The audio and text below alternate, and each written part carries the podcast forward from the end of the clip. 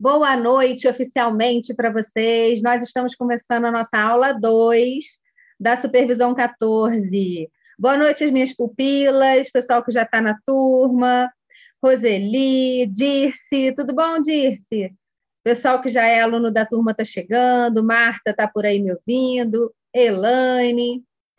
E, e tem gente que está de visitante hoje, tá, gente? Hoje vocês vão ver um pouquinho mais de pessoas, não se estranhem, nossa turma, vocês sabem que é é VIP restrito, mas a gente está com uma galera muito boa da turma 13 que está visitando a gente hoje, e também do pessoal de Portugal, tem algumas pessoas de Portugal que estão aqui também, para conhecer um pouquinho da supervisão e tirar alguma dúvida que queira também. Então, estou aqui à disposição de vocês, que o nosso objetivo, gente, com Kids, é justamente fazer vocês atenderem. Acho que já, vocês já perceberam isso, né? que a Márcia fala e é verdade, que não é só vender o curso, né? Claro que ela precisa vender o curso, claro que a empresa tem funcionários e tudo mais, mas a nossa missão ela só chega para o mundo através de vocês, né?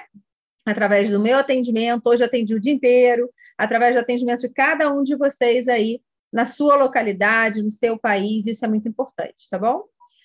Maria Emília também está aí, tudo bem, Maria Emília? Coisa boa. Maria Emília foi da turma da Inês?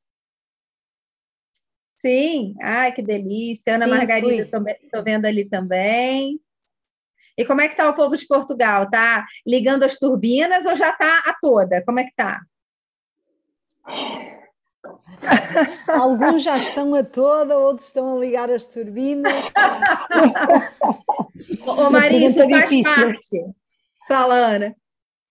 Não, estava a dizer uma pergunta difícil. Então, faz parte, né, gente? Por exemplo, a gente aqui no Brasil agora, a gente está é, no fim do ano escolar, né? Então, as crianças estão entrando de férias agora. Então, é, férias escolares, a gente também atua e vende do mesmo jeito. Mas muda, às vezes, um pouquinho a temática, né? Por exemplo, nesse momento aqui, para a gente, não é uma hora que a gente venda processos é, de assuntos de dificuldade de nota, de desempenho escolar, ou dificuldade de relacionamento com os amigos na escola. Se a gente ficar, por exemplo, se divulgando nesses assuntos, nesse momento não é o principal para a gente. Agora, aqui a gente consegue fazer muito contato para a temática de desfraude. Anota aí, gente, meninas da supervisão e visitantes. Assuntos aqui do Brasil no momento. Eu vou conversar com a Maria Emília e com a Ana Margarida para elas ajudarem a gente lá sobre Portugal. É, ali, ó, a Cláudia colocou, aqui em Portugal estão a terminar o primeiro período. Pois é, são momentos diferentes. Então, aí em Portugal, Cláudia, eu já vou dar dica já já para ir. Obrigada pela sua localização aqui para mim. Então, aqui no Brasil, a gente vende mais coisas que os pais precisam estar mais diretamente com a criança e às vezes aproveita um período que é mais calmo, como de férias, para executar. Por exemplo, colocar a criança para dormir na própria cama, desfraude, desmame, criança que está mentindo. Então, vocês dão uma olhada naqueles 12 comportamentos e pensa assim: quais desses assuntos aqui, dos 12 comportamentos e seis situações de rotina, que vocês vão ver na apostila no módulo 2, quais dessas aqui combina mais com o período de férias?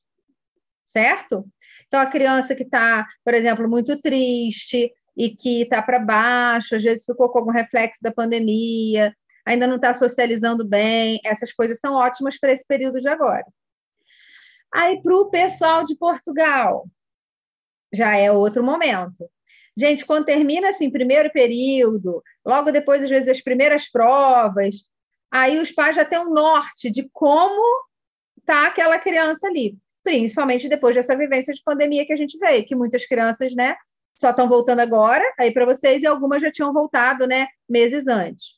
Então, é, esse momento aí de identificar que tipo de apoio a criança precisa, seja ele em nota, seja ele né, desempenho escolar ou mesmo relacional, porque às vezes a criança tem dificuldades de até levantar a mão para tirar uma dúvida, aí já tem mais a ver com esse momento aí de Portugal. Vamos ver quem está esperto. Se a criança é muito tímida, tem dificuldade de errar, tem dificuldade de falar em público, tem dificuldade de levantar o dedo para tirar uma dúvida? Com qual e-book a gente pode ajudar esses pais? Já comecei quente hoje, hein? Qual e-book? Um, dois ou três? Faz o dedinho aí para mim que eu quero ver quem vai acertar. Um, dois ou três? Estou aguardando. Faz aí, Carmen, que eu não via. Carmen acha que é o 2. Quem dá mais? Hã? Pode abrir, Elaine. Quer abrir e arriscar no áudio? Pode abrir. Roseli também acha que é o 2. O 2 que fala sobre a linguagem? Não. Agora está ficando fácil, gente. Já estamos indo por eliminação. Mas todo mundo errou, gente. Book 1 também não. É o 3. eu falo isso, eu vou dizer para vocês por que, que eu estou começando aqui inspirada hoje com isso. Além de ter usado bastante ele hoje no dia de trabalho, por isso é importante, né? A gente está sempre atuando. Mas é o seguinte: o 3 é um e-book meio esquecido. porque ele fala de habilidades sociais, e às vezes a gente não dá muita atenção para ele, não. O 2 não tem como esquecer, porque ele ensina regras combinadas, boas perguntas. Se você não usar esse com o cliente, eu não sei como que você vai ajudar seu cliente aí, certo? O 1, um, ele é para diferenciar o informal do formal. Você pode entregar ou não. Às vezes o cliente não tem dúvida disso, então não fica enchendo o cliente de material. Beleza? O 3, se a criança é tímida, gente, com certeza ela vai ter várias habilidades dessas 14 que não estão bem desenvolvidas. Então, aí já te digo que é certo de você usar. E quando a criança não é tímida? Muitas vezes você pode usar também, porque às vezes uma ou outra habilidade não foi desenvolvida ali. Eu normalmente convido até o Kid Coach, eu convido até o Kid Coach a olhar e, e ver, assim, até da sua vida. Que não é só para criança aquilo ali, são habilidades sociais geralmente ao longo da vida a gente desenvolveu. Mas pode ter uma como pedir ajuda, que tem ali, talvez você não, não faça isso com facilidade. Não tem? Não tem adulto que tem dificuldade de pedir ajuda? Não tem adulto que tem dificuldade de falar em público? Tá? Então, às vezes, até para um professor, você pode dar uma lida ali no e-book 3, você não vai entregar, porque aí a fala ali está mais para criança, mas vai inspirar aí o seu trabalho de várias formas. Vocês estão me ouvindo bem? Que a Dirce falou que está cortando, mas aqui para mim está limpinho. Eu até chequei aqui o áudio, Dirce. Isso. Pode ser alguma, alguma coisa aí da localidade. A pessoa, quando é chique, está na fazenda, é assim, né, Dirce? Às vezes pica um pouquinho. Estou dando uma lida aqui no chat. Pode falar, Carmen. Não, estava só dizendo que estava bom. Ah, obrigada, meu amor, obrigada. Então, gente, qual o objetivo aqui da supervisão? A supervisão, normalmente, ela tem de 10 a 15 alunos, dependendo do momento da vida, eu consigo abrir 10 vagas ou 15 vagas pela, pela minha agenda. Por quê? Eu realmente colo nesses alunos, pego na mão e vou desenvolvê-los mais profundamente durante seis meses. A supervisão são seis encontros ao vivo, esse aqui é o segundo. Então, essa turma está ainda no início. E seis meses todo dia no WhatsApp. Afora bônus, que aí cada turma tem seu bônus, né? Essa turma, por exemplo, que está em vigor, ganhou um bônus com a Ana Bortoleto. Então, a gente vai vai estar tá com a Ana Bortoleto também para desenvolvimento da turma. Cada momento tem um bônus, né? Então, quem está chegando agora, é, qualquer dúvida sobre isso, vocês vão perguntando e eu boto depois nos grupos também para vocês, tá bom? Então, como que eu ajudo aqui os alunos, gente? Duas formas principais. Trabalhando a postura de vocês, como Kid Coach, por quê? Porque na nossa vida a gente é, teve várias educações que a gente acaba não usando no Kids Coach porque isso atrapalha o nosso trabalho. Exemplo, a gente foi educado a ser crítico, né, a ficar avaliando os outros. Isso culturalmente a gente vai recebendo isso. A sugerir, né? Então só agora no Kids Coach que vocês foram descobrir oficialmente, né, que sugerir não ajuda, que julgar não ajuda. Como desenvolver autorresponsabilidade no cliente? Primeira coisa, você tendo autorresponsabilidade, né? Porque o cliente vai observar isso em você também. Se você estiver falando com ele e isso não estiver coerente, não faz sentido, né? Então, a primeira coisa é trabalhar a postura do kit coach, inclusive uma postura profissional. E também casos de atendimento. Aqui na supervisão é o único lugar que vocês vão ver cases do início ao fim. Hoje eu vou trazer um case aqui, então quem conseguir ficar até o final vai conseguir ver o case que eu falo desde como foi o contato com a família até o finalzinho do atendimento, tá bom? E no dia a dia, os alunos vão atendendo, vão colocando no grupo do WhatsApp e eu corrijo, gente, no detalhe, eu oriento no detalhe. Então, tem meninas aqui que começaram agora, estão com os primeiros casos, e elas atendem a família, coloca lá por exemplo, por exemplo, o objetivo SMART. Aí eu vou, corrijo o SMART, vejo o que está faltando, retorno para elas. Quando está se preparando para a sessão também, estuda e tira dúvida, Deise, eu vou atender amanhã. Então, eu fiz um script aqui, para mim o principal é isso, isso, isso, isso, tá certo? Isso. Ou eu coloco alguma coisa que está faltando. Às vezes fez uma sessão, sai toda feliz, quer contar para todo mundo, aí vem contar para gente. Né, Marisol? Marisol chegou aí agora, já te dou a palavra, minha linda. Às vezes sai de uma sessão e fala assim, gente, errei tudo, faltou sei lá o quê. Ou, por exemplo, consegui até o smart, mas não consegui tempo para fazer as evidências. Tudo é ajustável, gente. A parte boa é que a gente não está fazendo cirurgia de barriga aberta, né? Não está fazendo, a gente não está fazendo medicina, né? A gente está mais perto de um atendimento social emocional. Então, mas a gente precisa fazer direito, porque senão a gente não ajuda, a gente não vai estragar a cabeça de ninguém. Mas você pode não ajudar, que é justamente o seu objetivo. Então, é importante você ajustar. A supervisão, gente, eu criei junto com a Márcia, porque quando eu comecei, eu fui da turma 1, né? E a, a turma 1 era muito perto da Márcia ainda, então a gente teve um apoio muito grande. E ao longo do tempo, eu via que às vezes as kit iam para a prática ou até deixavam de ir para a prática com muita insegurança, por muita insegurança. E, gente, insegurança no, no começo é normal.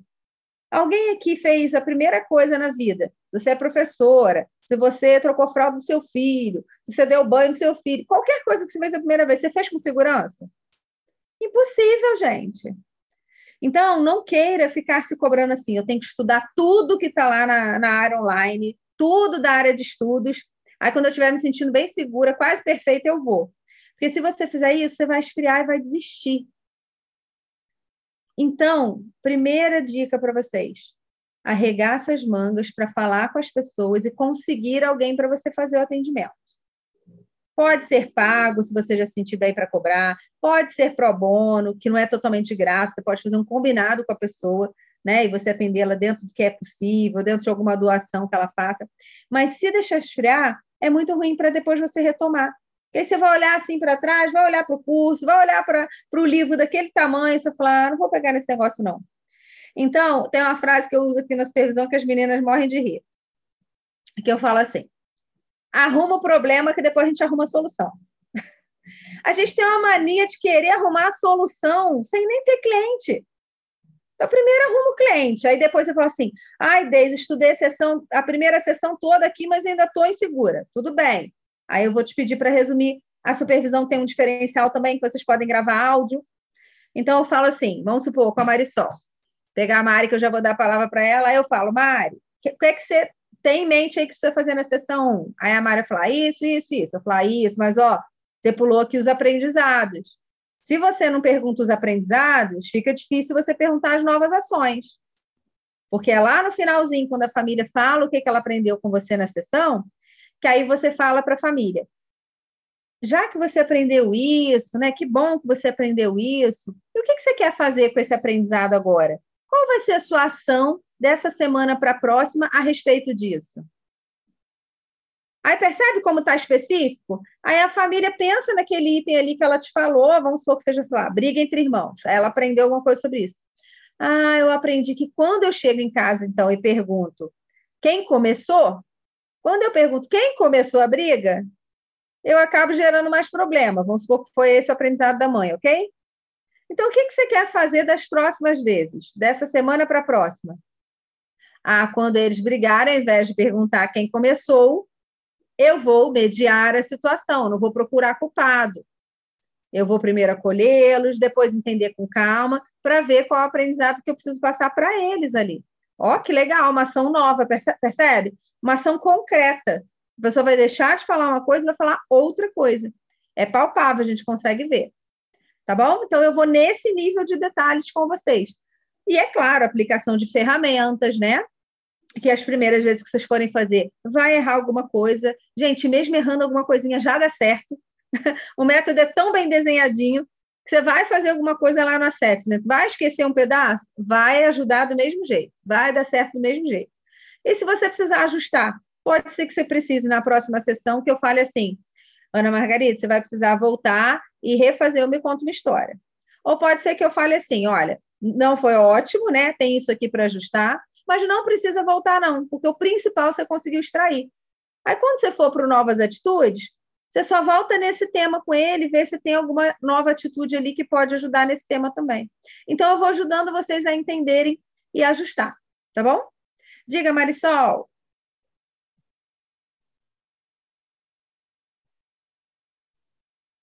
Tá ouvindo? Estou te ouvindo baixinho. Fala um pouquinho para eu ver. Tá ouvindo? Tá bom? Tá melhorando. Fala aí mais pertinho Peraí. do fone. Peraí. Tá bom agora, tá bom agora. Tá bom? Tá bom assim? Tá. É, boa noite. Nossa, eu estava aqui super ansiosa para entrar e não entrava. Eu fui ficando nervosa porque eu tinha tanta pergunta para fazer.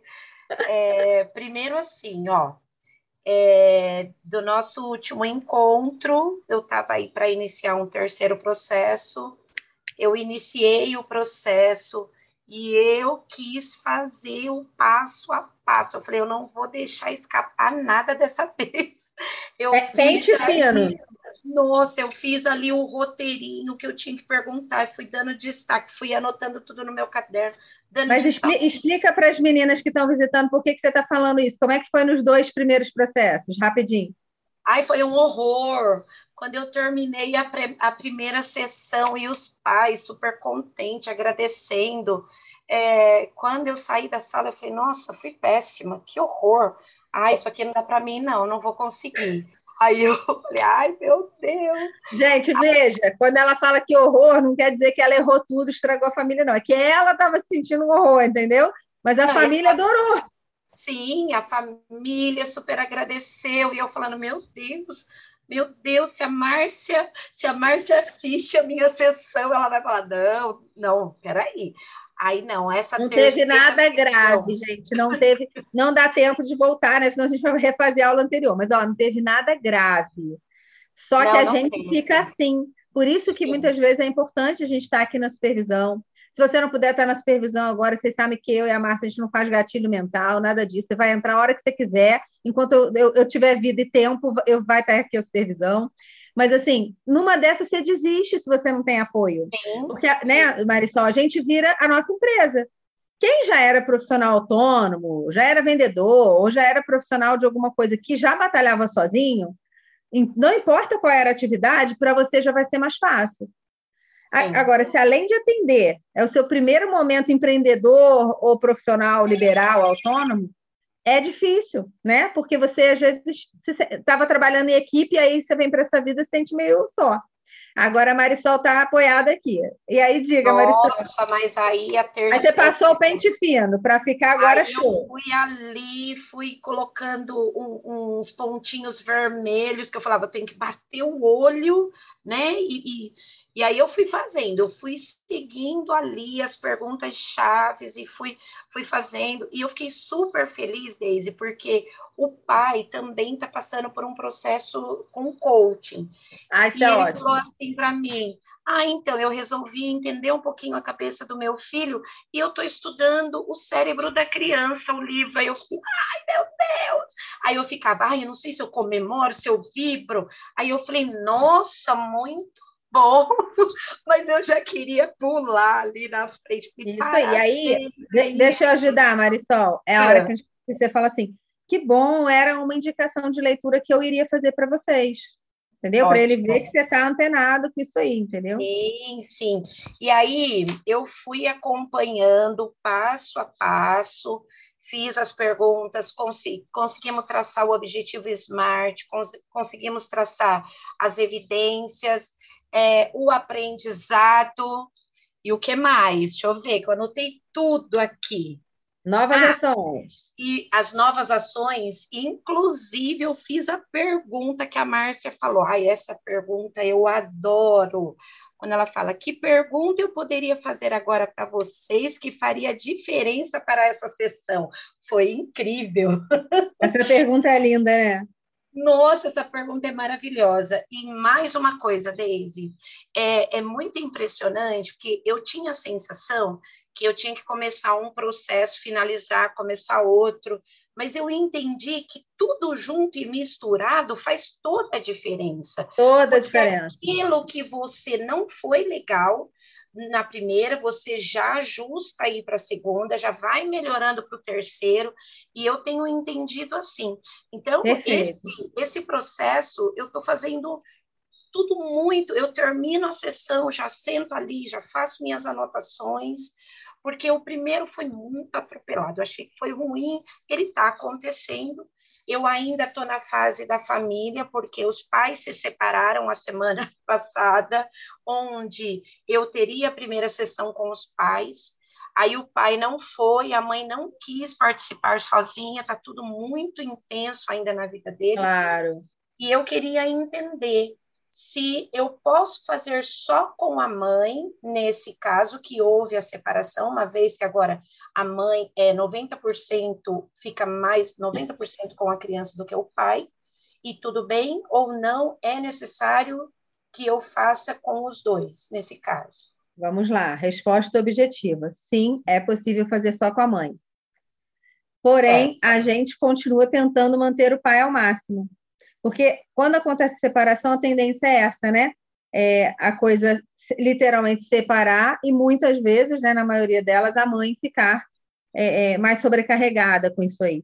Então, Sim. muito cuidado na ação de vocês para não desconvidar o pai sem perceber, tanto sua quanto da mãe. Agora, se de tudo ele não quiser continuar, você não vai deixar de atender a mãe, né, de jeito nenhum, tá bom? Então, no Kids, a gente tem muito isso, de trazer essa participação do pai, sabe? De trazer essa participação masculina que é tão importante para a criança, gente, tão Sim. importante. Mas se não for possível, a gente vai continuar o trabalho aí com a mãe e eu te ajudo, tá bom? Então, Veja, não... gente, Marisol teve um percalço aí bem grande. Olha, terceiro case já teve um percalço grande, que é uma separação no meio do processo. Se a família Sim. já tivesse separado e procurasse até por isso, como eu estou atendendo agora, aí ok. Mas é, no caso dela foi ao longo. Esse é um dos assuntos que é possível gerar um terceiro bloco. Lembra que a gente sempre tem o primeiro e o segundo bloco, e só faz o terceiro, que é o bloco estendido, se for necessário. Lá tem os motivos onde fala no módulo 4 sobre o bloco estendido, e um deles é alguma alteração assim grande na vida da criança, como separação dos pais, perda de alguém muito importante. Às vezes a criança está vindo muito bem no processo e morre um avô, por exemplo. E aí ela demora um pouco para pegar aquele ritmo de novo, entendeu? Ou tem ou traz mais questões emocionais sobre esse assunto da perda, que não era o objetivo, a gente né, vai acolher também, e aí talvez demore um pouquinho mais. Mas isso não vai influenciar em si aí no resultado, vai influenciar na vida deles como um todo, né, Marisol? Não só no resultado do processo. Sim. Tá bom? E aí, só, só duas perguntas agora também, rápidas. Não, pode fazer tranquilo, você está no seu momento. Tá bom, obrigada. É, primeiro, assim, eu, eu queria entender. Então, a semana passada não houve é, a, a, a sessão com os pais, somente com os pais, né? Transferimos para essa semana. Não tem problema. não tem problema, né?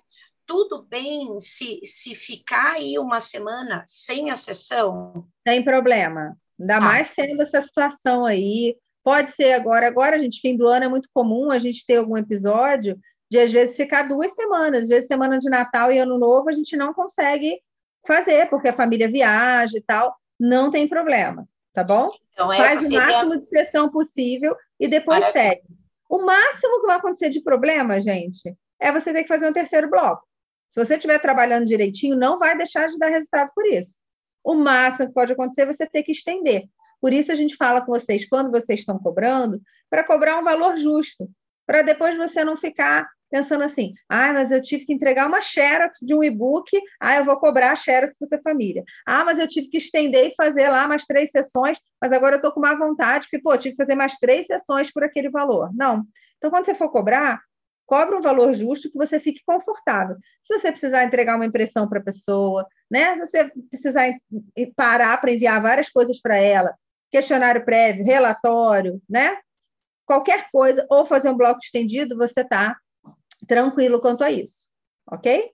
Tá. Essa era a minha segunda pergunta, porque agora esses três, é, esses três, essas três crianças que eu estou atendendo, eles estudam na escola que eu trabalho. Ótimo. E agora eles entram de férias. E aí? E aí? Não tem problema. Se os pais puderem continuar levando, vai continuar o processo com você. Você atendia na escola ou atendia em alguma residência? Sim, eu atendo na escola. Então, aí você só vai precisar combinar com eles um local para dar continuidade, já que é formal que você está com as crianças.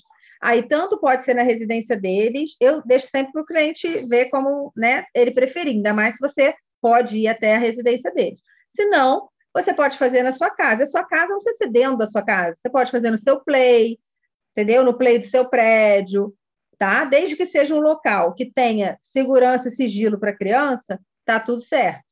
Mesmo na casa dela, você vai precisar pedir que a mãe, ninguém fique perto, para que ela tenha liberdade, você possa fazer o atendimento com ela. Tá bom? Tá. Mas pode ser. Tá. Hoje em dia, gente, depois da pandemia, atender na residência virou até um luxo. Então, assim, até um hoje eu vendo como um diferencial do meu trabalho se eu vou atender alguém na residência. Mas no início eu atendi muito em residência. E muitas vezes eu atendi em residência, mesmo já tendo consultório. Porque às vezes eu queria atender algum case, algum assunto. Por exemplo, ah, eu queria atender um case de bullying que eu nunca tinha atendido. E aí, às vezes, surgia numa família que não podia pagar muito. E aí, para não ter o custo de consultório, eu atendia na casa da família, ou a família vinha até mim, já que era interesse deles, eu atendia na minha casa. No início, hoje eu não atendo mais na minha casa, ou na casa do cliente só, ou no consultório. Mas no início, o que, que eu fiz? Eu comprei aqueles EVA colorido, aquele chão colorido, sabe? Mais grossinho, que o chão da minha casa era frio, né? Na minha sala era piso frio. Coloquei aquele EVA pelo chão e foi só. O resto usava meu sofá mesmo, minha mesinha, e com tranquilidade. Só marcava um horário, obviamente, que não tivesse ninguém em casa. Meu marido estivesse no trabalho, minha filha estivesse na escola. Simples assim. Para não ter né, essa, esse convívio de família que aí não, não tem a ver. Tá bom? Foi, Marisol? Posso passar para a Carmen, então? Quero só, antes de Carmen falar, trazer dois pontos de ajuda da fala da Marisol. Gente, primeira coisa, atender mais de um caso é a melhor coisa. Porque às vezes você faz, me conta uma história com a criança, por exemplo, e aí não foi muito bem. Aí você não sabe se é uma deficiência sua de precisa desenvolver como kid coach, ou se foi aquela criança ali que agarrou. Entendeu?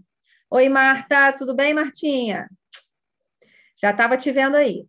Então, Marta, Carlinha Melo, procura pegar. Às vezes não dá para pegar todo mundo junto ao mesmo tempo. Às vezes você já está na terceira sessão com uma criança, aí você está fazendo assessment com a segunda família que você pegou.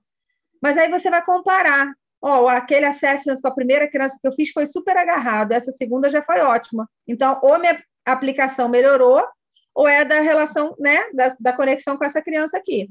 Aí, quando você fizer a terceira, ah, melhorou ainda ou continuou bom igual da segunda vez. Ah, então foi eu que já fiquei tranquila, agora mais segura de aplicar o assessment. Ah, não, agarrou de novo. Ah, então pode ser uma dificuldade da criança, eu vou ter que me trabalhar ainda mais para conseguir extrair o que eu preciso. Outra coisa que Marisol falou que fez o script aí funcionou muito direitinho. Gente, duas coisas que eu vejo muita dificuldade aqui na supervisão e não precisa ter. Aí é dedicação de vocês. Então, vou falar, pay attention, please. Primeira coisa é você realmente anotar os passos principais da primeira sessão. Isso está no módulo 4. E aí, qual a dica de ouro que eu vou dar agora? Você pode fazer uma cola oficial, você pode fazer um roteiro oficial. Aonde, gente? no flip chart. Além da anotação que está na sua mão, como a Mari disse que botou né, uns bulletzinhos vermelhos para chamar bem a atenção ali para a vista dela, você vai fazer o que for mais fácil para você. Tem gente que a, que a colinha está no tablet. Eu, meus primeiros atendimentos era tudo tablet, porque eu ia para casa de um e vinham para minha casa, então ali no tablet eu sabia que eu tinha tudo, além de ter algumas coisas impressas, né? Porque o eletrônico nunca a gente pode confiar totalmente mas eu estava sempre com o tablet ali. Então fica chique, você está né, colando, mas tudo bem, não parece. Normal, beleza. Mas a forma mais simples e barata é você fazer a colinha no, no próprio flip chart, aquele que fica aqui atrás de papel, tá? Aqui em casa eu não uso flip, eu uso quadrinho branco para atender online. Quadro branco, algum lugar que você já vai lá e coloca. Apresentação do Kid Coach do método, né? Os pontos da primeira sessão. Vou falar aqui rapidinho para vocês que é fácil. Aplicação da técnica, que é o objetivo SMART. Então, você faz esclarecimento de motivos, o objetivo SMART e as evidências desse SMART. Essa é a aplicação da técnica. Depois, aprendizados e novas ações. Simples assim. Se tiver escrito isso, já te ajuda. Ah, Deise, mas eu quero botar isso e quero botar uma pergunta principal de cada parte dessa. Tá ótimo, que aí vai te norteando, as outras vão vindo. Senão você pode olhar para aquilo ali e dar aquele branco, tá? Então, não é difícil, mas tem bastante detalhe a primeira sessão. Depois, gente, as ferramentas de criança é o que tem de mais fácil. E além disso, se você errar, você está com a criança. A criança não sabe que você errou. Se você errar, você cola de novo, lê de novo, volta, ajusta. E viu que errou, mas já tem 10 minutos que você se tocou que era para fazer lá atrás, você segue também, não vai ter problema. Tá bom? A gente vai ajustando. Vamos ouvir Carmen. Olá, boa noite. Então aqui, olha, primeiro, assim, eu também, eu já, como já estou a atender dois casos ao mesmo tempo, noto, notei isso, ou seja, como não estão no mesmo timing, ou seja, vê-se uma grande, vê-se uma grande diferença. Ou seja, e é bom para você corrigir. se avaliar também, né, Carmen? Sim, que sim, legal. Faço muito, eu noto isso. Parabéns. Uh, mas também, pois, obrigada. mas também noto que tem muito a ver com a criança, com, a, com, a, com aquilo que a criança vem trabalhar. E eu noto dificuldade, eu não sei se, se isto é normal ou não, e provavelmente deve ser, porque não, não, a conexão não é a mesma, porque um atendimento é virtual e o outro é, é presencial. Pronto. Aí é muito diferente. Qual, qual que você está achando que está fluindo mais fácil? Uh, é se apesar do presencial uh, já ir na segunda sessão, ou seja, só tive ainda uma sessão com a criança, eu notei que foi mais fácil. Pronto porque com, com, com o virtual, o que eu noto, ela mesmo estando em casa, fechada no quarto, muitas das vezes ou entra a irmã ou entra a mãe uh, e, fico, e noto que ela fica apreensiva para falar. Sim, aí é uma hora, gente, que a gente está com essa, é, essa mudança de vida que a gente está, né, louca. E aí, nesse caso, é muito importante a gente falar com a mãe logo depois do primeiro episódio.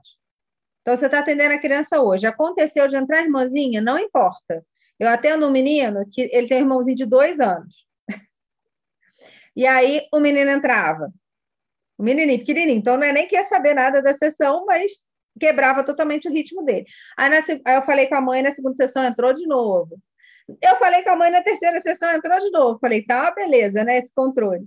E aí eu falei com a mãe assim: olha, vamos buscar uma outra alternativa, porque isso não está funcionando para ele. Apesar dele estar tá caminhando e tendo resultados, tá? Mas é que eu sabia que podia ser melhor.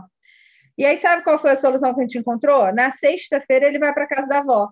Aí a gente passou a marcar a sessão toda sexta-feira, que ele está na casa da avó, que é a maior calma. Aí ele chega na casa da avó, faz a sessão comigo, depois ele vai brincar, fim de semana e está livre, entendeu?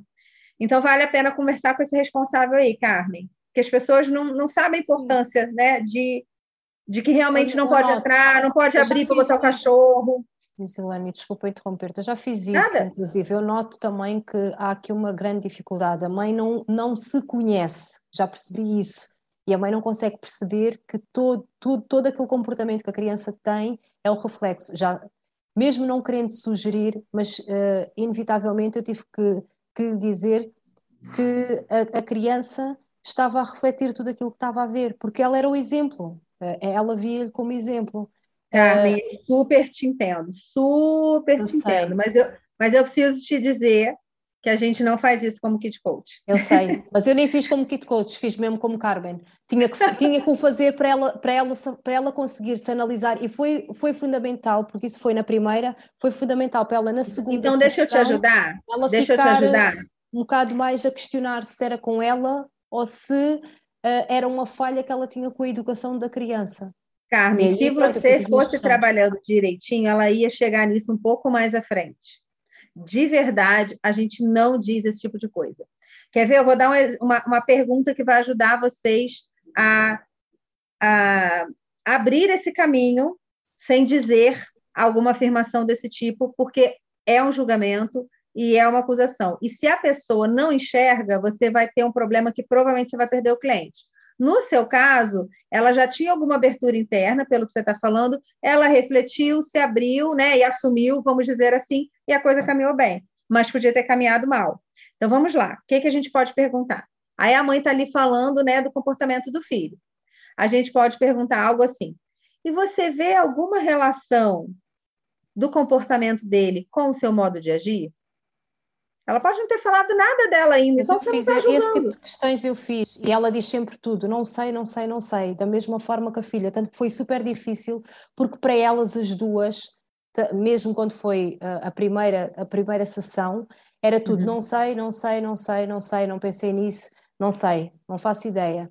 Já a criança, foi no, ah. na primeira sessão também houve muito não sei, mas indo estimulando, como esteve sozinha, conseguia ir às respostas com alguma dificuldade, mas ia, pronto, com alguma dificuldade, Sim. mas ia. É, se a criança não foi estimulada, gente, a saber, ela vai dizer não sei tranquilamente, né? Que a criança não tem o grilo do adulto, às vezes o adulto tem vergonha de falar não sei, a criança não tem. Então ela vai estar ali tranquila. E se ela não for desenvolvida com alguém acreditando que ela pode saber, que ela pode escolher, que ela está se desenvolvendo, o não sei vai vir mais automático. Aí a gente pode fazer, por exemplo, uma metalinguagem. Vamos supor que a mãe já falou ali cinco vezes não sei. Aí veja, não é julgamento, existe um fato. Qual é o fato? Por cinco vezes, tá? Então vou, vou fazer aqui já a metalinguagem para vocês verem. Fulana, eu quero te fazer uma observação que eu não sei se você reparou, mas por cinco vezes que eu te perguntei, você respondeu não sei. E aí me ocorreu o seguinte, né? Você está trazendo a criança aqui, o fulano, para alcançar tal objetivo, né? Com tal intuito. É, é, você vê necessário também algum autoconhecimento da sua parte?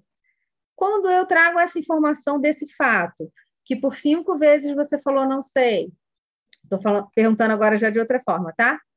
O que que isso te causa? O que que isso te faz pensar? A própria pessoa assume nessa hora, gente, se ela tiver condições de assumir. Entendeu? Hoje uma mãe falou assim para mim: eu tenho certeza que tudo que está acontecendo com ele é porque eu sou muito nervosa. A mãe falou essa frase com essas palavras por uma boa pergunta que eu fiz para ela. É um caso recente que eu peguei a criança estava com tanta mania, gente, tanta mania, é, mania quase toque, sabe? Vocês entendem toque, pessoal aí de Portugal? A doença de, de transtorno obsessivo? De ficar cuidando. É, dá para entender, Ana Maria? Dá, Maria? Então, é, não era toque, porque se fosse toque, aí tinha que ser psicoterapia, tá? Ou psiquiatra. A criança estava no limite. Aí, achei eu que ainda era comportamental, mas já estava assim, bem crítico. Para vocês terem uma ideia, a, ao amarrar os cadarços, né, aqui no Brasil, aí em Portugal, os atacadores do, do tênis, tinha que, ficar, tinha que dar dois laços e ficar perfeito. Gente, que mãe consegue isso? Dar dois laços, um por cima do outro e ficar perfeito. Então, era um transtorno, aquela criança nervosíssima, brigava com todo mundo, às vezes não aceitava sair de casa porque aquilo não ficava perfeito. Isso foi resolvido com a primeira sessão e a sessão do assessment. Hoje foi a terceira, né? Ou seja, hoje foi me conta uma história. E a mãe chegou e fez assim para mim. Quando ela entregou a criança, fez só assim para mim. Aí quando eu olhei para o pé, né? Ela apontou para baixo, eu olhei para o pé. E aí estava com um laço só e normal, como de qualquer outra criança, dar um pouco para cá, um pouco para lá. E aí ele entrou e né, eu comecei a sessão com ele normalmente, e ele me contou de, de, dentro da sessão, ele falou assim: "Você viu meu tênis?" Aí eu falei assim: "Vi, tá lindo". E não falei do cadastro, para deixar ele expressar, percebe a importância? Eu já tinha sacado pelo sinal que a mãe fez por trás dele. Se a mãe tivesse chegado e elogiado ele, me contado, feito um reforço positivo na minha frente, teria sido lindo também. Mas olha como é que a gente funciona, né? A mãe ficou meio com medo de falar até uma coisa boa, entendeu? E aí eu falei, Vi, é lindo o seu tênis. E aí ele falou, você reparou no amarrado? Ele falou assim, você reparou no amarrado? Aí eu falei, deixa eu ver. Ah, só tem um amarrado, é isso? E aí fui perguntando para deixar ele expressar, perguntei como ele se sentiu, como que ele chegou naquele um amarrado ali daquele jeito, entendeu? Porque isso foi super importante. E, e essa mãe falou ali, quando foi buscar ele, aí na hora de ir embora, ela falou, ele aproveitou? Eu falei, ah, aproveitou muito, foi ótima a sessão. E normalmente eu dou retorno depois, né, pelo personal kid coach. Então, sempre, quando os pais querem, depois da sessão, eu vou e gravo alguma coisa no, no WhatsApp, dou um retorno para eles, ou escrevo. E aí ela falou assim, ela falou na frente da criança, eu sei que muito do que ele vem passando é do nervoso que eu transmito para ele, parará, parará. Entendeu? Então, a gente precisa dar tempo para a pessoa fazer seus insights. A gente não tem um tempo eterno, porque a gente tem um prazo ali no coaching, mas, gente, do fundo do coração, não faça uma afirmação, e eu sei que às vezes é tentador, porque a gente fica muito querendo ajudar, mas a chance de dar errado é muito maior.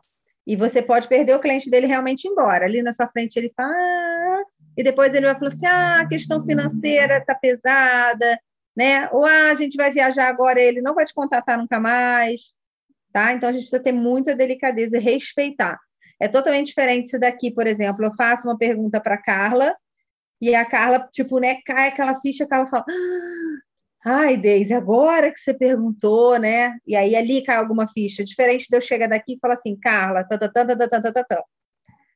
Ela vai se sentir julgada, vai se sentir acusada, tá bom? Carmen, obrigada por essa dúvida. Não, só Foi que mais fantástico. uma dúvida. É, Aqui, é quando a criança, quando a criança eh, uh, faz, uh, eh, diz, ou seja, tem aquela dificuldade em, ou seja, porque como nunca foi questionado e então nunca pensou naquilo e utiliza muito o não sei, de que forma é que a gente pode contornar para que haja uma resposta. Opa, exemplo... dou essa dica agora. Quero ver se alguma aqui de coach sabe alguma pergunta que possa ajudar nessa forma. A gente já falou isso na formação. Alguém lembra? A criança acabou de responder, não sei. O que, que você pode falar com ela? E se você soubesse, teve uma, uma sugestão Isso, que a gente Carlinha. colocasse, né? Se você soubesse, como seria? Porque a gente dá leveza, gente. E quando vem o não sei a seguir a isso? Vamos lá.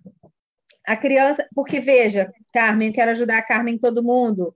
A, a Jacinto está ali, tá, é, tá de padre, Gaio Jacinto. Qual o nome? Fala aí para mim. Tá, tá com o é nome Áurea, que não é, é teu. Áurea. É Áurea? É Áurea?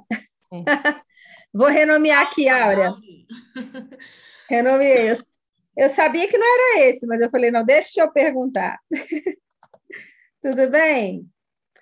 A Aura estava ali até rindo, porque, gente, é muito importante a gente imprimir o clima com a criança e com os pais também, mas com a criança mais ainda. Se a criança fala não sei, eu vou te dizer qual é o maior problema da criança falar não sei. Presta atenção. Sabe qual é o maior problema da criança falar não sei? O kid coach ficar nervoso. porque parece que tem um fantasma, a gente tem um pavor da criança falar não sei. E aí, quando ela fala não sei, é como se ela tivesse botado um carimbo assim, estragou a sessão, agora ferrou. Então, primeira coisa, quando você ouviu um não sei, gente, recebe. Fica tranquilo. Se você ficar tranquilo, você vai deixar a criança tranquila. Então, vou agora responder objetivamente. Primeira coisa que eu falo para a criança: tudo bem você não saber. Tudo bem você não saber. Pode anotar aí quem quiser. Eu já entendi que você não sei, mas vamos brincar aqui comigo? E se você soubesse, como seria? Percebe, gente? Não adianta eu falar assim, ó, a criança falou não sei, aí eu tô aqui séria, aí eu falo assim, e se você soubesse? É totalmente diferente do que eu fiz. Você precisa botar as suas palavras, você precisa botar um sorriso, uma leveza, ah, entendi que você não sabe, Marta, mas e se você soubesse? Eu costumo fazer até aqui na supervisão, conforme eu vou trabalhando com as meninas, quando elas me falam que não sabe, justamente para elas verem como é que é no dia a dia com o pai.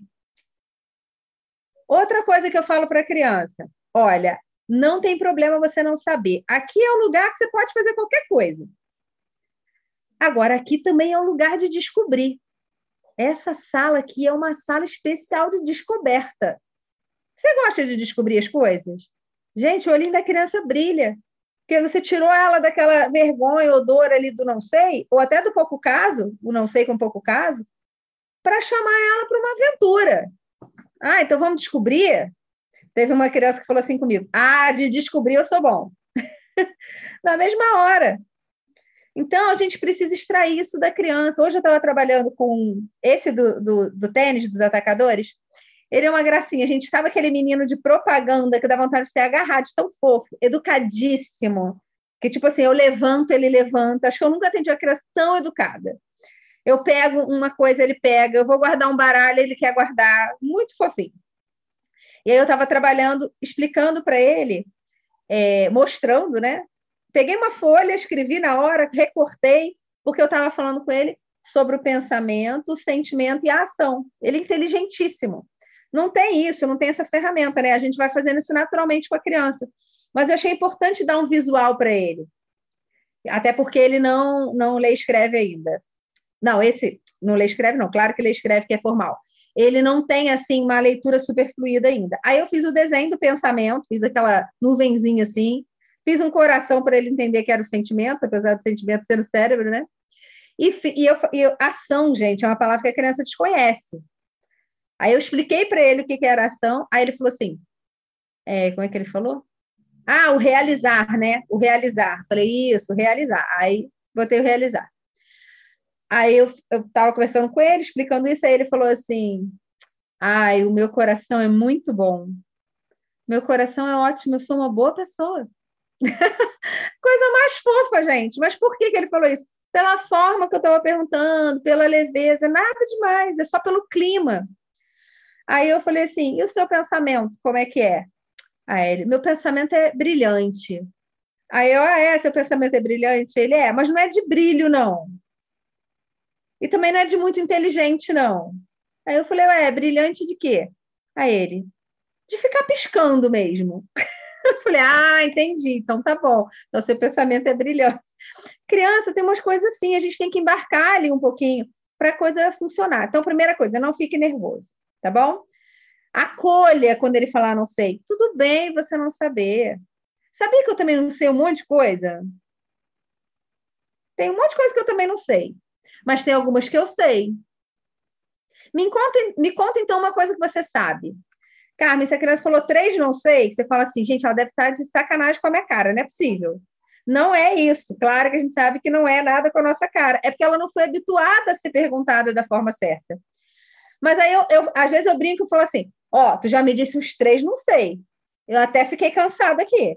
Agora me conta alguma coisa que tu saiba. Eu disse mesmo isso. Eu disse mesmo aí isso. Ele fala, aí ele fala assim: mas o quê? Aí eu falo: qualquer coisa, só para eu saber que tu sabe alguma coisa. Por quê, gente? O que que eu estou brincando com a criança nessa hora? Eu acredito em você.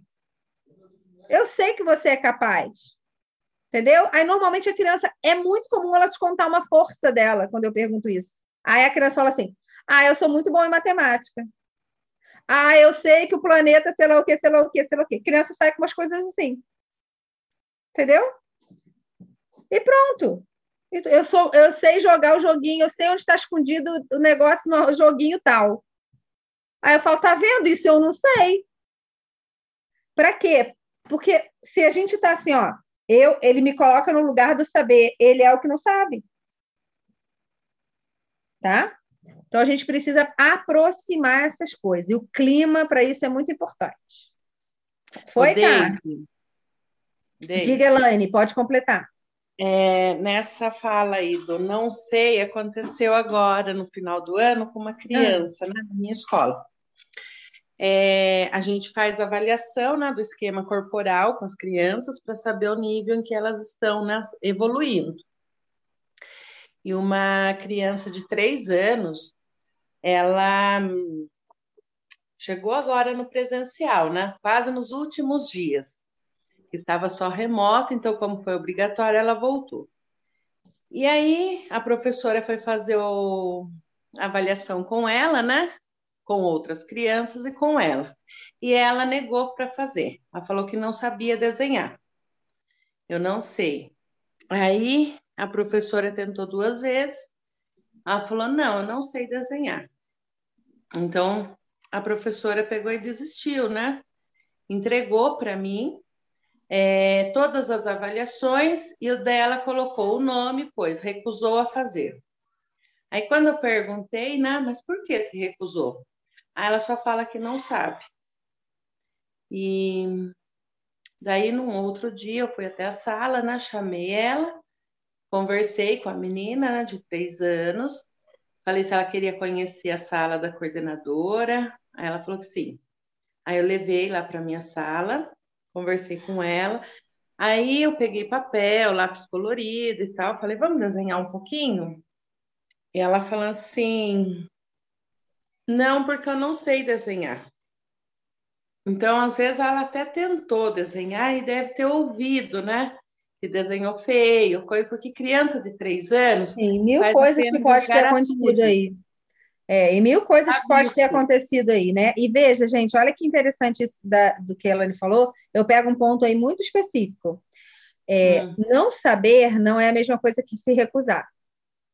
É. Quando a professora fala, não sei se foram essas palavras, mas se foi, ah, botou lá, por exemplo, se recusou a fazer. Poxa, é totalmente diferente do que disse que não sabe. Isso. Não é nem não sabe, não é nem não sabe. É disse que não sabe. Esse precisa ser o relato. Vocês entendem como o Kid Coach trabalha? A gente trabalha no fato. Qual foi o fato? O fato não é se recusou a fazer, o fato não é não sabe fazer, o fato é disse que não sabe. É. Só é que para mim, é, ela colocou por escrito, se recusou a fazer.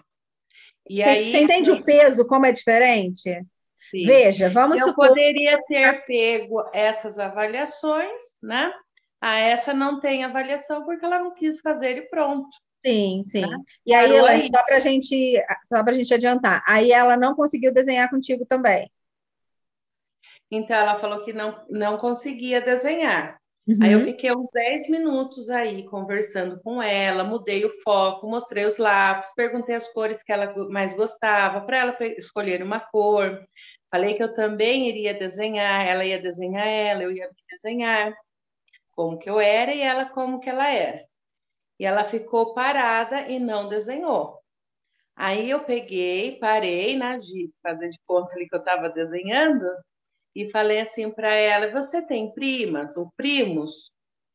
Aí o olhinho dela brilhou e começou a falar das primas. Ela tem uma prima que é bebezinha, uma Elaine, outra Elaine do céu, tu tá fazendo um suspense tão grande que a gente já tá quase infartando. Ela desenhou ou não desenhou, mulher? Desenhou, sim. Ela, que, ela não quis desenhar ela, mas ela desenhou a prima. Só Entendi. que nesse desenho da prima saiu. Espera um pouquinho. Ah, saiu, só um minutinho. Tranquilo. Ah, saiu a prima, é, saiu o esquema certinho: cabeça, corpinho, os braços. Gente, eu vou, eu vou resumir, Elane, sabe por quê? Para a gente não se demorar nesses detalhes, porque no Kids a gente não Sim. desenha, tá? Então eu vou otimizar aqui por causa do tempo. Mas super obrigada pela sua pelo que você trouxe, que é isso que você está trazendo, que é a gente alcançar a criança, né? Isso é muito lindo, isso é muito necessário no nosso trabalho. E, gente, só como informação para vocês que são da área da educação, é, a criança desenhar a si mesma é uma das coisas mais difíceis para a criança pequena fazer. Ela desenha pipa, ela desenha carro, quem é pedagogo aí sabe. Por quê, gente? Porque quando ela já começa a desenhar a si, ela tem questões sobre si como pessoa. Entende? Ela desenha, ela vê que não é ela. E aí é diferente. Ela não tem a mesma noção de que o navio dela não está como um navio verdadeiro. Mas ela tem muita noção de que o desenho dela não está como ela. E isso gera incômodo, tá? No Kids a gente não desenha. Então, cortamos essa parte. Mas vamos pegar do exemplo da Elaine, essa coisa da gente buscar a criança, perguntar o que eu falei de um fato específico. E isso é um processo. Conforme vocês forem fazendo, vocês vão ficando mais à vontade. E, gente, só vai acertar quem errar alguma coisa no percurso, porque não tem como melhorar o que não está sendo feito. A Carmen está fazendo um monte de acerto lá. Ah, mas aí a Carmen falou assim, pô, mas de repente aqui eu dei uma entradinha mais, dei uma sugerida, não, não, não precisava, não podia. Ok, mas só vai ajustar quando a gente faz e observa isso e pega novas estratégias para não precisar fazer, tá bom? Então, parabéns para todo mundo que está em ação aí. Eu estou com Áurea e Dirce ali aguardando. Diga, Áurea.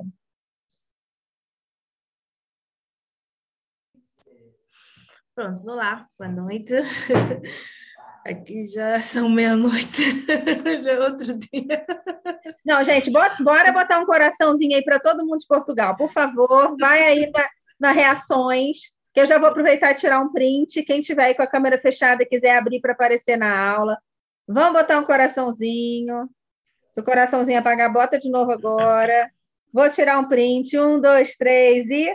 Sorrisão, Janaína. Uhul! Obrigada, gente. O pessoal merece. Diga, galera da meia-noite, diga para mim. Prontos. Então, eu estou com o primeiro atendimento e eh, é uma, é uma pessoa amiga, não é? Uhum. E quando eu comecei, uh, decidi começar por pessoas que são amigas, não é? Para ir treinando também. E Ótimo. ela tem quatro filhos e o primeiro filho tem 10 anos. Uhum. E a, a, a, última filha tem, o último filho desse caso é uma menina, não é? E tem dois aninhos, mas muito mais dois? pequena. Dois, dois aninhos, isso mesmo. Prontos, então, o esposo não está cá, ela está cá só com os filhos, o esposo está em Angola. E o objetivo dela solicitar o, o Kid Coaching é para melhorar o relacionamento com os filhos, porque ela está tendo muita dificuldade, não é? Por também estar sem a companhia do esposo, está tendo muita dificuldade em se relacionar com os filhos, está a gritar muito, bate muito. E pronto, então ela entrou em contato comigo. Tem corrido bem a sessão com ela, não é? Mas na, e aí na... você está fazendo o informal com ela, né? O parental. Tô, tô, informal. Informal Aproximadamente cinco sessões. Uhum. E eu disse, agora vou, vou agora para a terceira sessão com ela. E na segunda sessão, ela fez uma questão com relação ao, ao esposo, que estava a conversar com o esposo, e de repente o filho passou sem saudar o pai. E o pai mandou chamar o filho. Manda cá, manda cá vir esse menino. Então, como é que ele passa assim, não saúda, nem nada? E pronto, ela disse, pronto, não, não, não caiu bem para o menino e nem para ela, porque ela, com relação à sessão, ela já aprende que não, não é assim que se trata a criança, não é? Perfeito. E então ela perguntou-me se era necessário também o pai fazer essa sessão comigo. Só que, pronto, eu já estou aqui a, a arranjar aqui o horário com relação a ela, porque é sério, é sério, Dislane, porque assim, eu faço, eu tô, eu tô com meu filho pequenino, ainda não foi a creche, não é? E o horário que eu faço é o horário que meu filho está a dormir, não é? E eu encontro aqui esse tempo para poder fazer a sessão com ela. Faço normalmente Sim. quase uma hora, não chega a uma hora, vamos assim, Sim. não é? Mas a sessão, a sessão fica bem feitinha, ela tem os aprendizados as novas ações, fica tudo bem feitinho. Perfeito. Só que, só que agora a minha questão era, se era mesmo necessário agora poder fazer com o pai, não é? Ou ela mesmo, após as sessões, depois falar, passar, não é, a, a informação ao pai de como poderia tratar ou falar com o filho, não é? Para poder melhorar Olha, o relacionamento com eles. Vamos lá. Sempre que a gente puder atender com o pai, melhor. Mas uhum. o pai não veio e você começou o processo só com a mãe. Okay. Certo? Sim. Pelo que eu estou entendendo, não é fácil para a sua vida encaixar o pai agora nessa altura do campeonato, né? Nessa altura, neste momento, é isso? Sim, agora, se os dois puderem fazer ao mesmo tempo, ah, sim, porque o horário que o pai. Não, tem... seria, só, só poderia ser ao mesmo tempo, Áurea. Se eles são um casal, ah. teria que ser realmente ao mesmo tempo. Porque você só atende a família. Você uhum. não atende a fulana, entendeu? O João e a Maria. Você atende a família. Ok. okay. Não é proibido fazer separado, vamos supor, um pai e uma mãe que não se falam, são separados, não se falam, não aceitam estar no mesmo momento na mesma sala. Aí você pode ter que fazer separado, mas isso é muita exceção. E, inclusive, uhum. você vai cobrar por essa sessão que você está fazendo separado.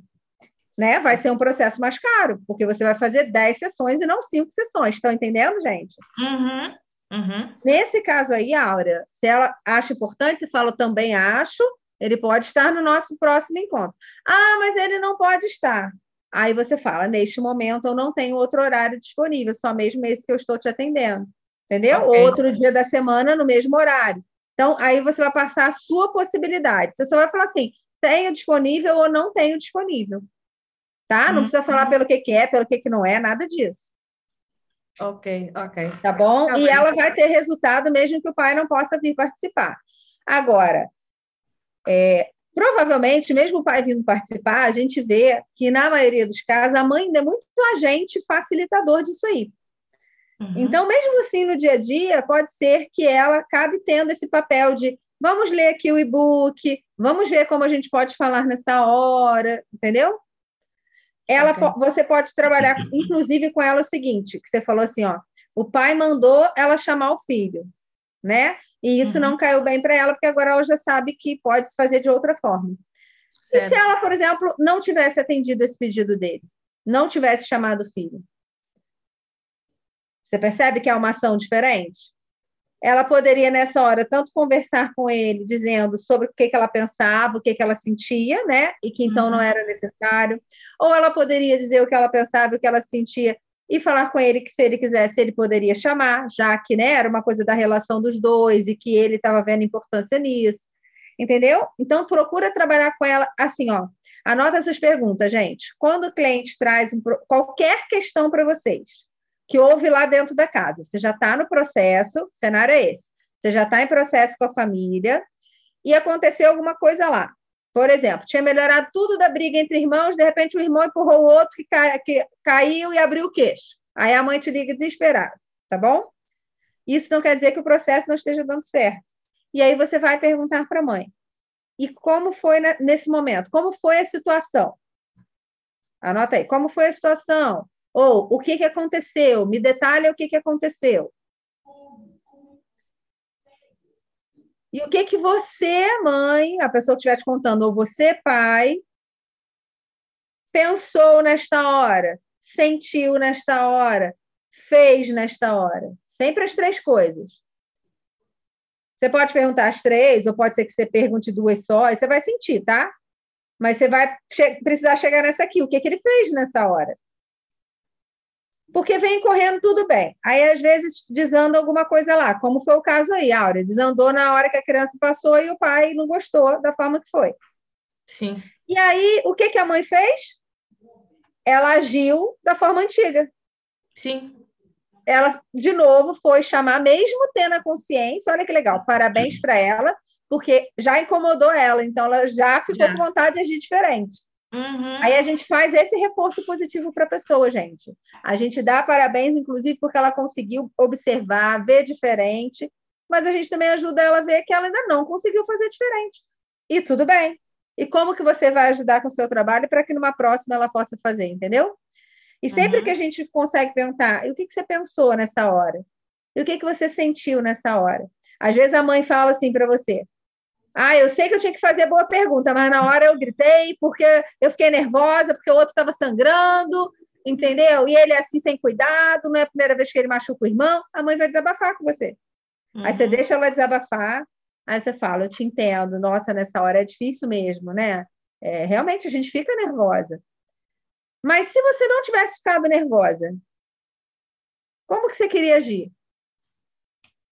Ah, eu queria ter respirado, eu queria. Deixa ela falar a verdade dela lá livremente. Eu queria ter sentado com ele, eu queria ter não sei o que, não sei o que, entendeu? Aí você uhum. vai ver o quê? Ela está sabendo do método, ela está aprendendo o método comigo. Ela ainda não conseguiu, na hora do nervoso, fazer. Pode ser que nas horas mais calmas do dia a dia ela esteja fazendo direto já a forma nova. E na hora que teve um desespero, ela foi para o comportamento antigo. Normal isso, gente. Hábito é assim. Todos nós somos assim. A gente instaura um hábito novo, verdade ou mentira? A gente foi e mudou ali uma alimentação. Aí a gente levou aquela alimentação boa semana toda. Aí tem um dia de estresse, o que, que a gente faz? Ah, eu mereço agora comer sei lá o que para caramba. Ah, eu mereço enfiar a cara no bolo. Não é assim? Então, hábito é assim. Quando a situação fica difícil, a gente tende a ir para o hábito antigo. Por isso que a gente precisa de novas ações e treino, novas ações e treino todo dia. Não é de primeira vez que o cliente vai fazer tudo certinho. Nem a gente faz.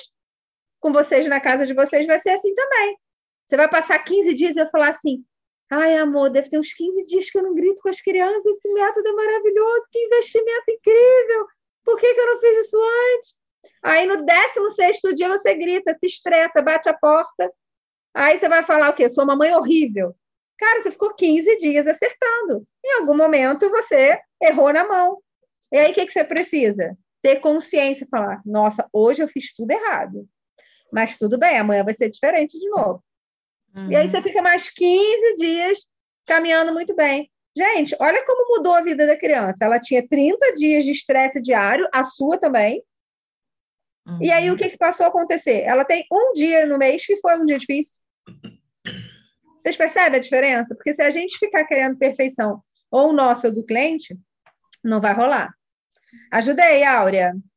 Sim, ajudou. Ajudou sim. Oba, mais uma, só mais uma questão, por favor. Olha, eu posso fazer com ela um, na aplicação das técnicas, posso usar, eh, me conta uma história com ela, pode ser também? Você não precisa, porque o não? adulto, não, não, não. Não é okay. proibido, mas é que o adulto, se eu falasse para você agora, Áurea, igual vocês viveram em sala na sua formação, Áurea, conta para mim uma história que te incomoda. Você vai me contar, porque o nosso neocórtex está amadurecido. A gente só faz o me conte uma história com a criança, escolhendo as palavras para o roteiro, porque ela não consegue falar sobre isso. Okay. Se você perguntar direto, você não faz ela se projetar. Aí ela não consegue falar. Algumas pode até conseguir, tá? Uhum. Tá, tá, bom? Bem. Então, com a mãe vai ser naturalmente. Se você quer perguntar para ela, pergunta na lata. Fulano, o que, que mais te incomoda, por exemplo, no seu comportamento? O que, uhum. que mais incomoda no comportamento do seu filho? O que, que mais incomoda no comportamento do seu marido? Maravilha, vamos trabalhar junto agora para a gente mudar isso então. Vamos lá? Vamos arregaçar as mangas? Vamos junto. Eu brinco assim com o cliente. Pronto. Vamos botar uma lupa aqui então para agora a gente mudar isso. É isso que você quer? Se ela está falando que incomoda, é porque ela quer mudar, percebe? Uhum. Aí a última, não me conta uma história, Aura, a última, último item lá, as últimas linhas, fala assim, né? Ajude a criança a pensar como seria essa história se não fosse dessa forma que incomoda, né? Como que, que ela pode criar novas ações, então, para que essa história seja diferente na vida dela. É isso que a gente faz o tempo todo com os pais. Okay. Você vai amarrar, você vai amarrar com o mesmo final lá, mas você não precisa ficar pedindo palavra, roteiro, isso não. Tá bom? Okay. Tá bem, obrigada. Nada, meu amor. Se, vamos supor, você me deu uma sacada legal aqui. Vamos supor que seja uma mãe que você acha que não se ouve muito, como o Carmen falou. Às vezes a mãe não está percebendo que ela está sendo um espelho ali, um reflexo que não está sendo positivo. Você pode conversar com ela ali na sessão e falar assim com ela: posso gravar um áudio da sessão para depois você se ouvir? Entendeu? Igual a gente faz no Me Conta uma História, a gente pede a criança para gravar, não pede? Uhum, você pode gravar um pedacinho, ou você pode gravar até a sessão inteira, desde que seja um acordo seu com a pessoa, e depois ela pode se ouvir. Só não evita mandar para ela, porque aí tem você também ali falando, a gente nunca sabe, infelizmente, o uso que a pessoa vai fazer. Vocês podem ouvir ali no consultório a parte que foi importante, entendeu?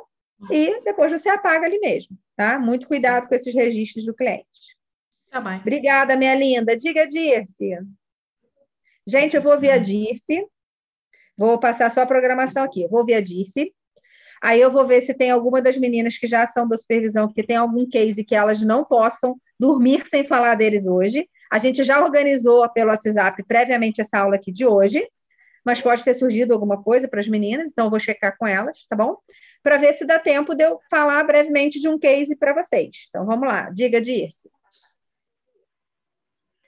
Tá, pode, sobre o, o que a gente falou lá no grupo, pode ser falado aqui agora?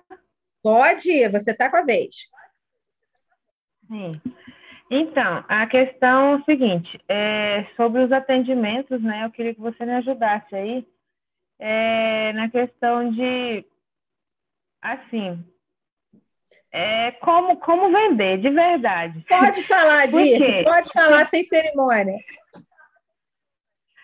Cheguei né, na, na, nas pessoas, é, nossa, que interessante, nossa, é bom demais. E aí já foi falando, porque as três famílias é, criança pequena, né, de menor de, no caso, o informal. Ah, o fulano é assim, fulano é assim, tal. Aí já foi falando, né, o que, o que, que seria os, os cases. Tá. Eu disse. agora... Deixa eu só te pausar para eu já te ajudar. Meninas, o que, que aconteceu? A Disse foi fazer os primeiros contatos, assim, falar com as primeiras pessoas essa semana, tá? Beleza. E aí ela teve vários interesses. Dirce, eu quero a primeira coisa te dizer o seguinte: você já acertou em alguma coisa aí, né? Eu, eu não estou lá ao vivo com você, mas você já gerou conexão, já gerou interesse das pessoas. Primeiro eu quero te dar esse parabéns, tá bom? Porque eu sei que senão você se exige muito. Vamos com calma que está começando, ok? Aí agora a gente precisa ajudar a como fazer esse interesse virar um possível cliente. Sei que é aí que você quer chegar. E aí me diga, aí você as pessoas demonstraram interesse, você convidou para uma sessão que seria amanhã, não é isso? Seria amanhã. Porém, eu falei com a mãe, né? Aí hoje ela falou que, que o pai. Eu, não. Gente, não é julgamento, não, mas foi assim. Uma coisa. Não, não é querendo ser. É, o pai falou que Ô, não, eles conversaram Dirce, conta o fato, conta o fato. Conta a fala do pai, sem falar se é julgamento ou não, que eu te ajudo. Fala assim, aí ela disse que o pai, conta o fato. Tá. É a gente já fica com medo de, disso aí.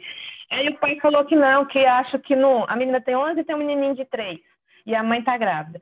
Ah, o pai falou não, que eu acho que não que vai atrapalhar. Isso é tipo psicólogo e vai atrapalhar, vai causar dependência na, na, na, na criança, né, na menina de 11 anos. É, tá, aí, tipo, deixa a pessoa fraca. Isso foi que a mãe me mandou no WhatsApp. Aí eu falei, olha, é como eu te falei, mas eu volto a repetir aqui, não é o coach é uma coisa, o psicólogo é outro, o psicólogo trata, o coach vai ajudar a criança no, no tal comportamento. Eu assisti, eu escrevi um textinho lá, tá, e mandei. Eu falei assim, observa lá e aí eu, eu aguardo vocês, tá? Disse, Não deixa eu pausar de novo. Quando eu levantar a mãozinha para eu pausar, Sim. que aí eu vou fazendo aprendizado para todo mundo, tá bom? Veja, o pai é. colocou uma questão. Vocês estão acompanhando comigo? Que esse é um dos principais erros do Kid Coach. Então, pay attention, please. O pai colocou uma questão que foi psicólogo, esse negócio de coach. Gente, o cara deve ter ouvido falar disso a primeira vez na vida mas ele já mandou logo, psicólogo, esse negócio de coach, deixa a pessoa fraca. Gente, já ouvi tanta coisa parecida com isso que vocês não têm ideia. É, vou esclarecer para vocês. A Dirce está no local de interior, de fazendas, né? Então, a gente entende a mentalidade também das localidades, porque isso vai variar. Eu sou de cidade do interior também. Então, eu entendo mais essa realidade que ela escuta. Às vezes, alguém da cidade fala, gente, como o cara pensou e fala isso. Ok, a questão não é essa. A questão é, ele trouxe essa queixa. Então, o que, que acontece? Ele tem uma crença a respeito disso e não quis colocar os filhos em risco. Entende? Para ele, isso é legítimo. Ok? Para ele, isso é uma preocupação real. E a gente precisa respeitar isso. E quando for responder, disse, responder a isso. Eu sei que você tentou, mas quando você responde assim, ó, a diferença do coach para terapia é essa, essa, aquela outra, a gente não está respondendo para ele o que ele perguntou. Quer dizer, ele nem perguntou, né? Ele só cortou o negócio. Mas a gente não está atacando a questão dele. Veja que legal, a Diz está sabendo para caramba, porque ela encaixou ali parecido. Em relação ao método, ela está sabendo a diferença de um para o outro, fez um textinho, mandou. Mas essa não era a queixa dele. Então, a gente precisaria, de, como que de coach nessa hora, responder para ele sobre a crença dele, que era deixa fraco, deixa dependente, ok? Então, coisas que a gente poderia dizer. Olha, você poderia gravar um áudio, porque se a pessoa tem esse tipo de pensamento, um áudio seu tem muito mais chance de funcionar do que uma mensagem escrita. Vocês estão de acordo comigo? Estão acompanhando o raciocínio? Aí, por exemplo, é, você poderia dizer para ele que não gera dependência, que justamente o seu trabalho. Aí para de falar coach, terapia, para de falar qualquer nome, porque não é o tipo de pessoa que vai ser ajudada com nome. Vai falando da forma mais simples. Olha, pode ficar tranquilo, vou gravar um áudio para você mandar, mostrar para seu marido, tá bom? Aí grava o áudio. Oi, senhor Fulano, tudo bem? Quero deixar o senhor tranquilo, que o trabalho que eu faço, ele não gera dependência. Eu, no seu lugar, também poderia pensar isso mas é um trabalho curto. Eu vou fazer um trabalho com a sua filha de apenas 10 sessões. Olha a diferença, gente. Aí a gente está respondendo para ele sobre o que ele colocou. Eu, eu posso mostrar para o senhor vídeos de paz, se o senhor quiser, eu posso mandar vídeos de paz falando de como isso foi bom para a família dele. Ah, Deise, mas eu ainda não atendi. Tá, gente? Mas a gente tem vídeo público. A gente tem vídeo do Nicolas, a gente tem o vídeo da Poliana, que vocês podem mandar, aqueles vídeos que vocês viram na formação. Tá? Se vocês não tiverem, pode pedir a sua mentora lá no grupo que ela bota para você, no grupo da sua turma, ou quem tiver na supervisão, como é o caso da Diz, pode me lembrar que eu boto lá também. Então, só fiquem atentos a isso. A gente precisa responder ao que o cliente está fazendo de objeção. Jéssica chegou aqui agora, né, Jéssiquinha? Boa noite, meu amor. E, e, a gente trabalhou muito isso na supervisão, né, Jéssica? Porque a gente, a, Jéssica, por exemplo, tem um alcance ótimo. Só que às vezes você traz um monte de cliente e aí o cara está reclamando da forma de pagamento, você está dando desconto. Aí o cara está reclamando do valor, você está oferecendo forma de pagamento. Se você estiver fazendo isso consciente, ah, eu não quero baixar o valor, então eu vou oferecer só uma melhor forma de pagamento. Pode ser que atenda. Agora, se ele está reclamando da forma de pagamento e você dá desconto, você está dando desconto à toa, porque ele não está reclamando do valor. Então, a gente precisa ficar atento o tempo todo. Gente, a gente erra isso na vida, o tempo todo. A gente erra isso com o filho, a gente erra isso com o marido, a gente erra isso com a irmã, que a pessoa está falando uma coisa, a gente está querendo atender outra. Então, observa, tenha o ouvido, escuta. Oi, disse. E no caso deles, eu já adiantei para a mãe, porque são é, é, culturas bem, bem diferentes, né? Interior, igual você falou, assim, eu estou tendo bastante rejeição.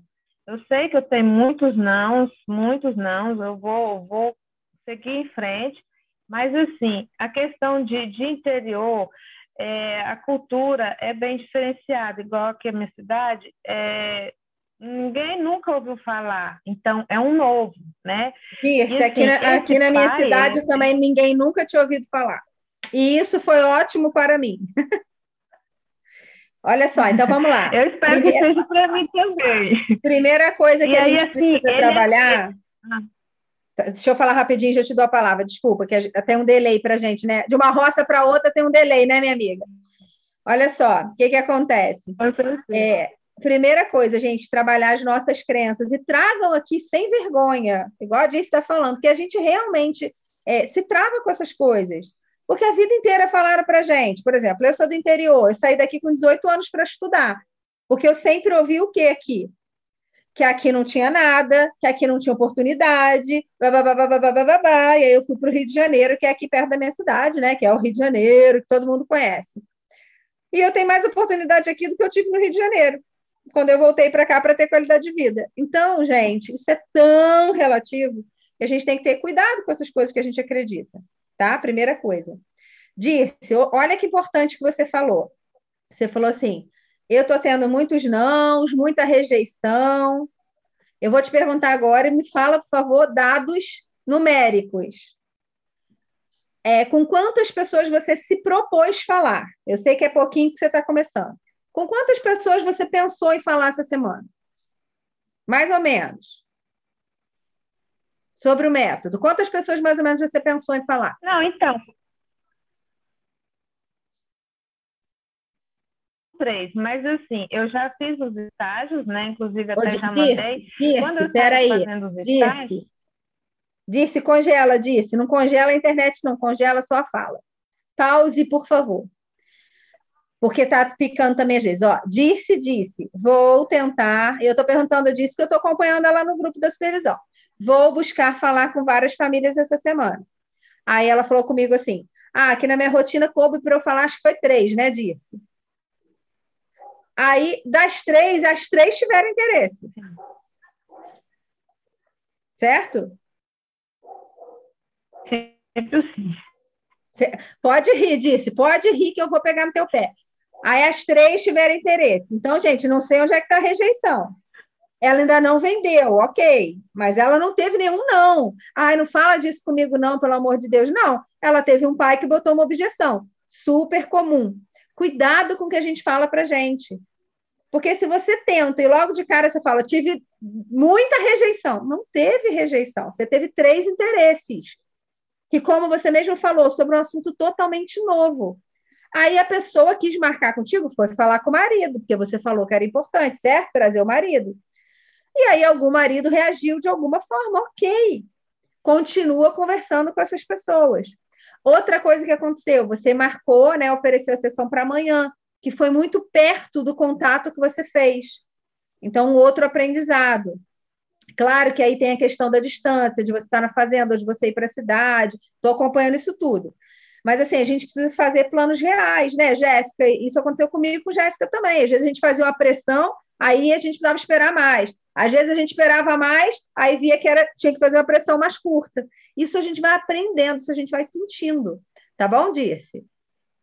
Então, ó, desse pai aí, eu já te dei a dica para você poder conversar com eles por ligação, que se for uma pessoa mais simples, é melhor você ligar da forma mais simples do que mandar áudio. E tem a opção, se ele não quiser participar, mas deixar a família fazer, você ainda tem a opção de fazer sem ele. Que às vezes ele falou isso tudo só porque ele não quer participar. Que é muito comum, gente, de homem fazer isso tá? Dizer que não tem dinheiro, botar defeito, ah, no fundo ele só não quer ir. Aí você ensina a mulher a fazer essa pergunta. Se puder ser sem você, posso fazer? Pode. Se puder ser de graça, posso fazer? Pode. E você vai saber que não é questão com o método ou com você, é a questão que ele não quer ir. Tá? Disse, e as outras duas, como é que tá? Alguém deu retorno? Também não. Também, Também não. Ainda não. O que, que acontece, gente? A gente às vezes fala com a família e não amarra um contato. Disse quem é do grupo viu, disse, botou assim. As pessoas não responderam. O que, que você acha? Faço contato com elas? Falei, disse, minha filha, não precisa me perguntar esse negócio. Claro que faz contato com elas. Porque, gente, a pessoa gostou, ela se interessou, e às vezes isso foi super de verdade. Mas quando ela chegou em casa, a panela de pressão tinha explodido, tinha boleto para pagar, a irmã dela pediu ajuda com os meninos do lado e a vida seguiu. Ela não está pensando. Mas o problema é que eu estou falando que é tudo bônus. Eu, eu quero, assim, o meu propósito é, no mínimo 10 bônus, depois eu começar a vender e, assim, sempre eu ter bônus, sabe? A vida inteira eu ter bônus. Eu tô Aí, igual a Dirce. Ah. Dirce, estou te apoiando aqui, ó. Sou eu e você no mesmo barco. a Janaína tem você rindo.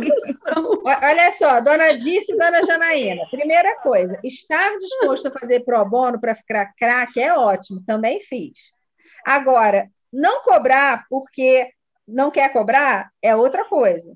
E, e uma terceira coisa mais grave, Dirce, não é porque você vai falar que é pro bono que as pessoas vão correr atrás de você, não. Às vezes eu acho que o Kid Coach se ilude com esse negócio. Só porque é de graça eu vou querer. Eu não. Entendeu? A pessoa está na vida dela, gente. Você precisa fazer link, contato. Então, vai mandar mensagem para essa pessoa. Vamos supor que essa pessoa chame Ana Margarida. Você fala, Ana Margarida, a gente conversou aquele dia que eu te encontrei não sei aonde, e aí você me falou do seu filho, porque quando a pessoa não sabe que a gente está vendendo, ela fala né, da gravidade do problema, até ela entender que a gente está vendendo. Então, ela fala que o filho é terrível nesse assunto, nossa, que está insuportável. A hora que você começa a vender, aí a pessoa começa a retrair. Mas aí ela já te contou que ela tem essa necessidade, entendeu? Aí você continua o contato. Então, eu vim aqui para continuar o contato com você, para você poder conhecer meu trabalho. Eu vou te mandar aqui, perdão, eu vou te mandar aqui uma mensagem te explicando. Eu vou te mandar um e-book, aí você sente como que você faz com cada pessoa. Eu vou fazer o seguinte, eu vou te mandar um questionário, já vou responder até que Marta botou aqui no, no chat, vou responder. Eu vou te mandar um questionário que é para você me responder, para eu entender melhor como eu posso ajudar a sua família. Então, aí você vai sentir para cada um o que, que você pode inserir ali que gere uma boa conexão. E aí você já pergunta para a pessoa: que dia da semana que é bom para você? Olha, eu posso segunda e quinta. Qual dos dois é melhor para você? É assim que a gente começa a marcar, gente. A quinta eu posso perto de. Perto de que horas você pode, se você está com a agenda muito livre? Perto de que horas você pode para eu ver se eu tenho um horário perto do que você precisa, entendeu? E aí você vai marcando sutilmente. E aí você manda lembrete para a pessoa, porque ela ainda não é seu cliente, é a primeira vez. Aí depois você não precisa ficar gerando dependência de ficar mandando lembrete, não. Muitas kit coaches mandam, eu não gosto. Eu acho que já é um exercício de autorresponsabilidade o próprio cliente aparecer no dia que ele marcou, né? É o mínimo. Ok, Dirce? No caso da outra, é, a questão assim de ah, interessou, é, perguntou depois hoje quanto que era o investimento, já falei como que seria. E oh, gente, tá, não, tá, Dirce, Dirce, para de show, que tem gente te perguntando valor nas primeiras pessoas que você apresentou e tu tá falando que tá com rejeição. Olha lá, ela se acaba de rir, gente, que eu pego no pé dela. Senhor Deus, a pessoa te perguntou valor, não tô falando nem que ela vai pagar, mas ela deu valor para conversa contigo, cara. Tu mandou muito bem nessa conversa.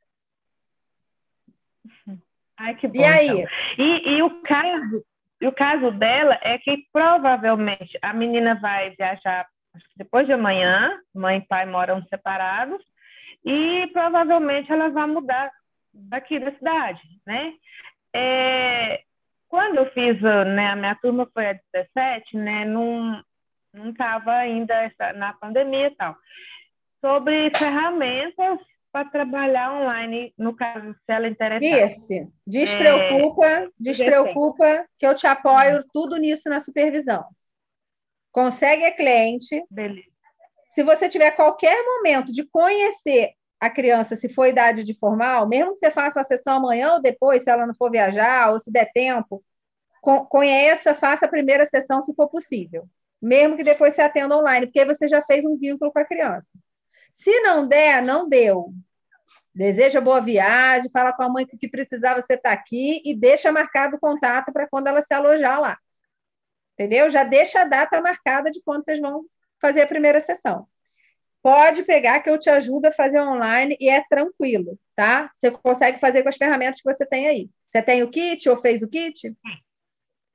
Tenho, tenho. Então fica tranquilo. É, só, só, aproveitando para desocupar para as meninas, é, na questão de perguntas, quantas perguntas eu, eu em cada etapa você aconselha a fazer? Porque tem, né, os, os modelos das perguntas. É, aprendizado, Quantas? É... Não tem disso. Novas ações. Não tem o um número. O número de perguntas vai ser o número necessário para você alcançar uma resposta. Ou seja, às vezes você pergunta bem aberto assim para a família. Então, agora, depois que vocês viveram a sessão, eu quero ouvir de cada um o que, que vocês aprenderam. Aí você vira para a mãe, a mãe desembesta a falar: Ah, eu aprendi isso, isso e isso, eu não sabia que meu filho via dessa forma. Blá, blá, blá. Aí o pai fala também, a criança fala também, pronto. Com uma pergunta, você já resolveu o aprendizado todo. Para outra família, você faz a mesma pergunta e a família fica assim: cri, cri, cri. Aí você vai perguntar, aí você precisa ir mais específico, entendeu? Aí você vai perguntar: olha, a gente está falando aqui do assunto principal, que é o Rodrigo dormir na cama dele né? Conforme a gente foi falando desse assunto hoje, teve hora que vocês falaram que nunca tinham pensado nisso. Então, procura trazer agora isso para mim. Qual foi o aprendizado que você fez, fulano? Aí vira para o pai. Me dá um, aprendizado, por favor, fulana. Mesmo que você volte a rodar depois para ter mais aprendizado. Então, cada família vai ter uma dificuldade diferente e uma facilidade diferente também. Tá? Não tem um número certo, não. Beleza. Beleza, Beleza obrigada, beijo. Olha só, tô contigo num turbo. Tu já percebeu, né? tô juntinha de ti, minha filha. E a gente vai, ó, revolucionar esse interior aí, que não vai ter criança, não vai ter menino perdido aí, não. Tá bom? Com certeza. Então tá bom, vou ouvir a Carlinha. Oi, meninas. Jogo rápido por aqui, tá? É, eu estou começando literalmente, porque até retomando desde na, no, no encontro que a gente teve de introdução, você perguntou quem já concluiu o oito tal, e tinha entendido que, que estava fazendo oito. Eu estou atrasada ainda nas aulas, estou bem naquele contexto que você mencionou lá de achar que tem que terminar tudo para começar. Então, já estou aqui pegando as dicas com vocês e eu estou numa fase de entender se, é, até uma são duas perguntas específicas, tá? E estou pegando aqui as referências, depois lá no grupo eu vou detalhando um pouco mais os desafios. Tá. É, vocês têm utilizado mais um perfil fora, tá? Eu já tenho uma, um histórico, não sou psicóloga, não trabalho, trabalho com crianças em outro contexto, mas eu estava criando um perfil e fazendo o meu perfil separado, então estava muito insegura em relação a isso. E aí, até conversando, decidi hoje utilizar só o meu único perfil para poder fazer essa comunicação, né? Até para poder trazer mais é, identidade, realidade, uma única comunicação. Queria saber como que vocês fazem, o que indicam e tudo mais. Tá, e deixa eu responder coisa... essa, deixa eu responder tá essa, aí depois você faz a segunda. É, aqui, por exemplo, posso dar exemplo assim. Primeiro, o nosso nicho ele é um nicho próximo das pessoas. Isso é uma vantagem que a gente tem, né? As mães vão falar com a gente na festinha da criança, no supermercado, na porta da escola. E isso é muito vantagem para a gente. Porque, por exemplo, eu, como coach adulto, atendo carreira. Para eu ter cliente de carreira, eu preciso de um tipo de divulgação formal, ou eu preciso de rede de contato de pessoas sobre carreira. A gente não. O nosso nicho ele está muito no dia a dia de todo mundo. Gente, não falta cliente para gente. A gente pode não conseguir fazer a pessoa virar nosso cliente, mas cliente potencial para a gente não falta. O coach infantil é um dos nichos de coach que mais cresce no Brasil.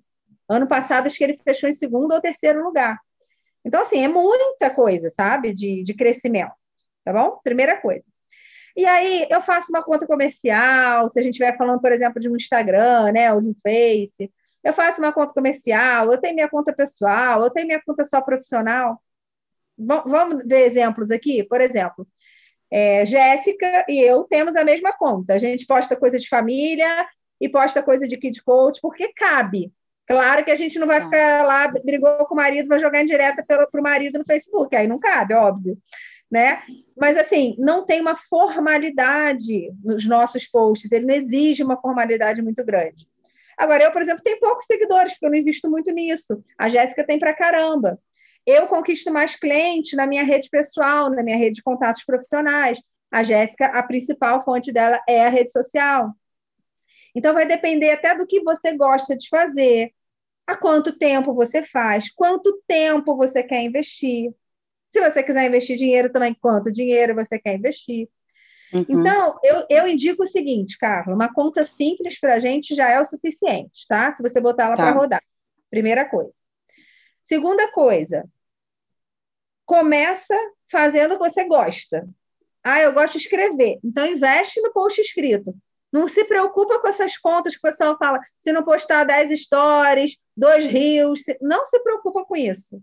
Tá. Se você está saindo do zero, começa a fazer, somente faça. Simples assim. Tá? Outra coisa, pegue uma coisa também que seja difícil para você se desenvolver. Então, vamos supor que a Janaína fala assim: ah, para mim é difícil gravar vídeo. Então, vai fazendo o que você mais gosta, mas começa a desenvolver isso também, que é o mais difícil para você. Sim. Porque justamente é o mais difícil. Então, se você puder conciliar um desenvolvimento de uma habilidade que você sabe que você não tem e que é necessária, mais uma outra coisa que já é uma habilidade sua potencial, olha que maravilha. Uhum. Ah, mas eu não tenho frequência de postar, que tem que ser segunda, quarta, sexta, não sei o que, não sei o que, com o mesmo tema. Gente, o módulo 8 é o primeiro norte para ajudar vocês. Depois, se você estiver fazendo o módulo 8, que ele já estiver dando resultado, lá na frente, pode ser que você fale assim: agora essas estratégias já estão meio repetidas para mim, e eu vou precisar olhar isso de uma outra forma. Mas para começar, faz o módulo 8. Quando o módulo 8 falar para você, falar assim: todo mundo que você conhece precisa saber que você é um kid coach. Aí você pausa a aula e fala: gente, como é que eu vou fazer isso? Bom, então eu vou mandar mensagem para todo mundo no meu Instagram, para todo mundo que está no meu WhatsApp, desde, mas é um mundo de pessoas. Sim, mas essas pessoas que te conhecem, essas pessoas que sabem que você é confiável, que deixaria uma criança lá contigo para você atender, porque sabe que você é da escola tal, né? Igual a Elaine estava falando aqui agora, igual a Marisol está atendendo criança da escola. Gente, então, se a gente for abrir mão da rede que nos conhece, não, não vale, é burrice, entendeu? Aí você vai ter que investir muito dinheiro para poder fazer post, tudo, e tem que ser bom, senão você gasta dinheiro, se o post for ruim, não conecta. Uhum. Naquele mesmo exercício que eu estava falando com o Dirce agora, o que, que o seu cliente está perguntando? A gente precisa responder aquilo. Não adianta eu falar assim, agora em dezembro, eu gosto de ver os planejamentos das pessoas. Eu, eu dou os cursos de planejamento também breve. Aí, às vezes, eu vejo assim, em janeiro eu quero postar sobre não sei o quê. Mas, mas da onde que você tirou isso? Entendeu? A, a Jéssica não acorda, cai da cama, você vou postar em janeiro sobre roupa rosa. Não cabe, gente. Roupa rosa você tem que postar no outubro rosa. Você pode até ter uma vontade maluca, eu adoro rosa, eu quero postar sobre isso. Mas você tem que escolher o mês certo. Vou postar no mês do homem, vai ser complexo, vai ter alguém para botar um comentário ruim lá no teu post, entendeu? Então a gente tem que ter uma. Vai achar já que você está militando que o homem tem que usar rosa. Então a gente tem que ter muito cuidado. Uhum. Tá? Para não gastar chumbo à toa. Carlinha, vai no simples. Gente, me veja na nuvenzinha falando para vocês aí no dia a dia. Vai no simples, vai no simples. Para qualquer coisa. Viu, Carmen? É um mantra.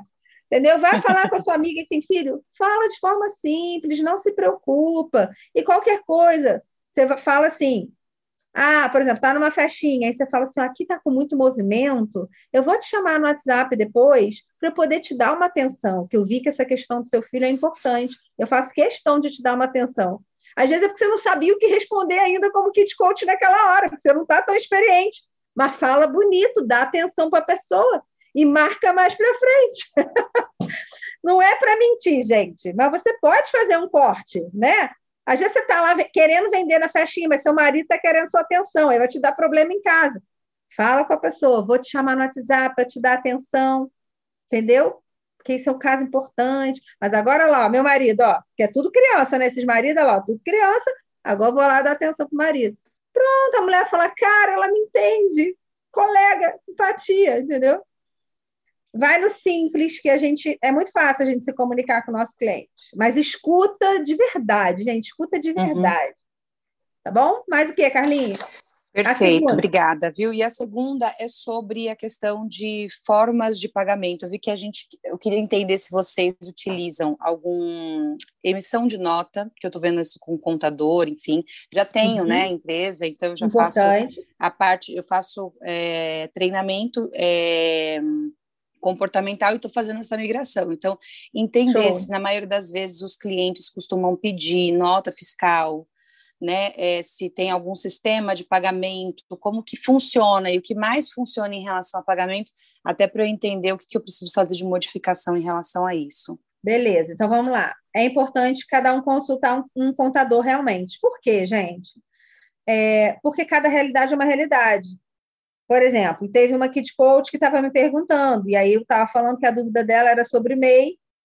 Aí, determinada hora, eu me toquei que ela era de escola pública.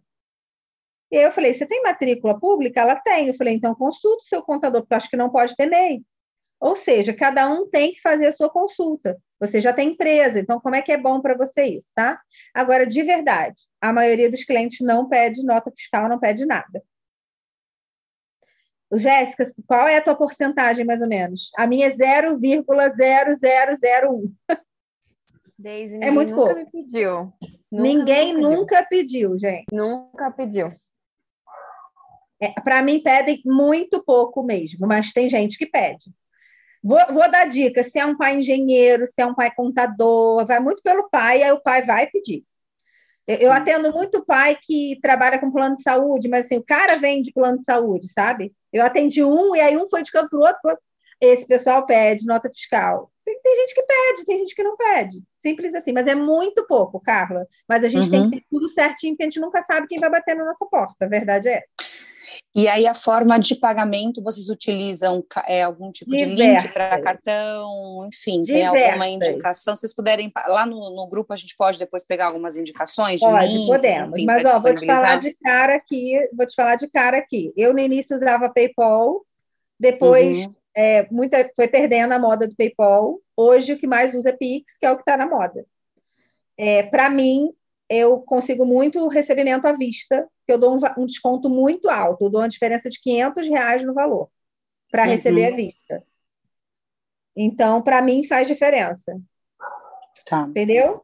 É, Jéssica, você faz mais a prazo, mais à vista, é, poucas vezes, muitas vezes? É, aqui eu tenho cliente por Pix também, parcelado no cartão, né? Tem processos à vista também, aí vai de cada cliente, né? Tem Mas gente que tem kit coach que tem maquininha, né, Jéssica? Eu não é, tenho. Eu, no meu caso, eu tenho. Eu tenho maquininha, né? Porque eu já vinha da minha empresa, então eu só agreguei aos processos, mas para mim entra como se fosse à vista, e o parcelado fica para o cliente. Ótimo. Isso facilita, né? Ficou um pouquinho, Jéssica, eu vou repetir. A Jéssica falou que para ela entra como à vista e o parcelado fica para o cliente, entendeu? Ele tem a sensação do parcelado, mas ela não precisa esperar. Então, isso vale a pena. Ok? Ok, meninas, obrigada. Gente, a gente indica que quem está começando cobre em torno de 150 reais para quem é do Brasil. E para quem é de Portugal, a variação é um pouco maior, mas a Inês fala em 50 euros no mínimo, né? Até 80, mais ou menos, tá? Que depende, né, de como, por exemplo, quem está começando aqui cobra 150 a sessão. Eu cobro 400 a sessão. Então, varia muito da experiência que a pessoa tem, de quanto né, de hora livre ela tem. Quanto menos hora livre ela tiver, ela pode ser iniciante. Mas se ela tem pouco tempo para atender, porque, por exemplo, ela já tem um outro trabalho, ela pode cobrar 250 de cara, se ela quiser. Porque ela pode falar assim, pra, por 150 para mim não vale a pena, então eu prefiro ter menos clientes, mas cobrar 250 a sessão, tá? E a gente orienta a cobrar o pacote. Pode fazer por sessão? Pode, mas é melhor para a gente por pacote. Por quê? N motivos. Porque o cliente paga, não fica te devendo, principalmente se for à vista, ou ele já passa o cartão, já contando com aquele pacote. Porque quando o kit coach vai ficando experiente, ele dá resultado em menos sessões. Então, hoje é raríssimo um, um case meu que chega até a décima sessão, a não ser assuntos como alimentação, escolar, que geralmente a gente acaba usando tudo. Então, imagina, se eu paro na sexta sessão com a família eu fosse receber menos, não faz sentido, né? Pode falar, Carlinha. Foi? Posso passar para Dirce? Obrigada, amor. Diga, lindona.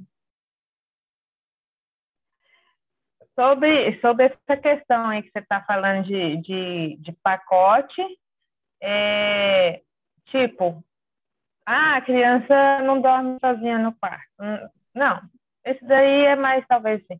Tá, um, um, um, um, simples, aí em seis, em seis é, sessões já encerra. Não tem necessidade das dez. Exato. Qualquer, tá, qualquer okay. momento que o objetivo for atingido, você pode parar o processo. Basta fazer a sessão de fechamento lá com a família para ver que está tudo certinho, que eles também concordam que está tudo atingido, tá bom? Ô, Deise, mas se, mas se, eu, se a criança. São, eu combinei com a família 10 sessões e a criança atingiu o objetivo na sexta sessão. Aí eu faço a sétima sessão fechando com a família e pronto. E pronto, aí faltou duas sessões. Isso. Você normalmente a família não quer continuar, tá, Roseli? Estatística. A família quer o resultado. Deu o resultado, ela está feliz, está falando de você para os outros. Ela não fica de mesquinharia, não porque você entrega abundância e geralmente a família tem uma visão de abundância. Tem alguma exceção? Tem. Então a gente tem uma pergunta que é a seguinte: faltaram duas sessões. Vocês querem usar essa sessão para trabalhar alguma outra temática? Deixando bem claro que não é um outro processo, porque não vai atingir o resultado em duas sessões. Mas vamos supor que fala assim: era, era dormir no próprio quarto. Aí fala assim: ah, ela também está brigando muito com a irmã. Você pode fazer essas duas sessões sobre isso? Posso você vai fazer alguma melhora nesse assunto e pode até resolver em duas sessões, porque a criança já vinha sendo trabalhada com você. Mas você não vai garantir um alcance de outro objetivo. Agora, se faltaram seis sessões, cinco sessões, aí é bem provável que você consiga outro objetivo completo, entendeu? Diga, Di. Desde questão do caso de é, primeiro um ano, dois anos, seis meses, assim, a questão de variação de valores cobrados. É, isso aí depende, não tem uma lei, não tem uma. É cada, cada coach faz do jeito que quiser. Agenda lotada, cada, cada agenda, coach, né? é por aí. Cada kid coach profissional faz do jeito que quiser. O coaching não é uma profissão regulamentada. Então, a gente não tem nenhum uhum. sistema que, que fiscalize, nada disso. Sim. beleza? Agenda lotada vão cobrar mais caro. É, é, porque, naturalmente, eu vou te falar a real disso, você só vai ter agenda lotada se você estudar e investir. E aí, nada mais justo, se você está dando um resultado muito bom, duradouro ou muito rápido, você cobrar mais caro.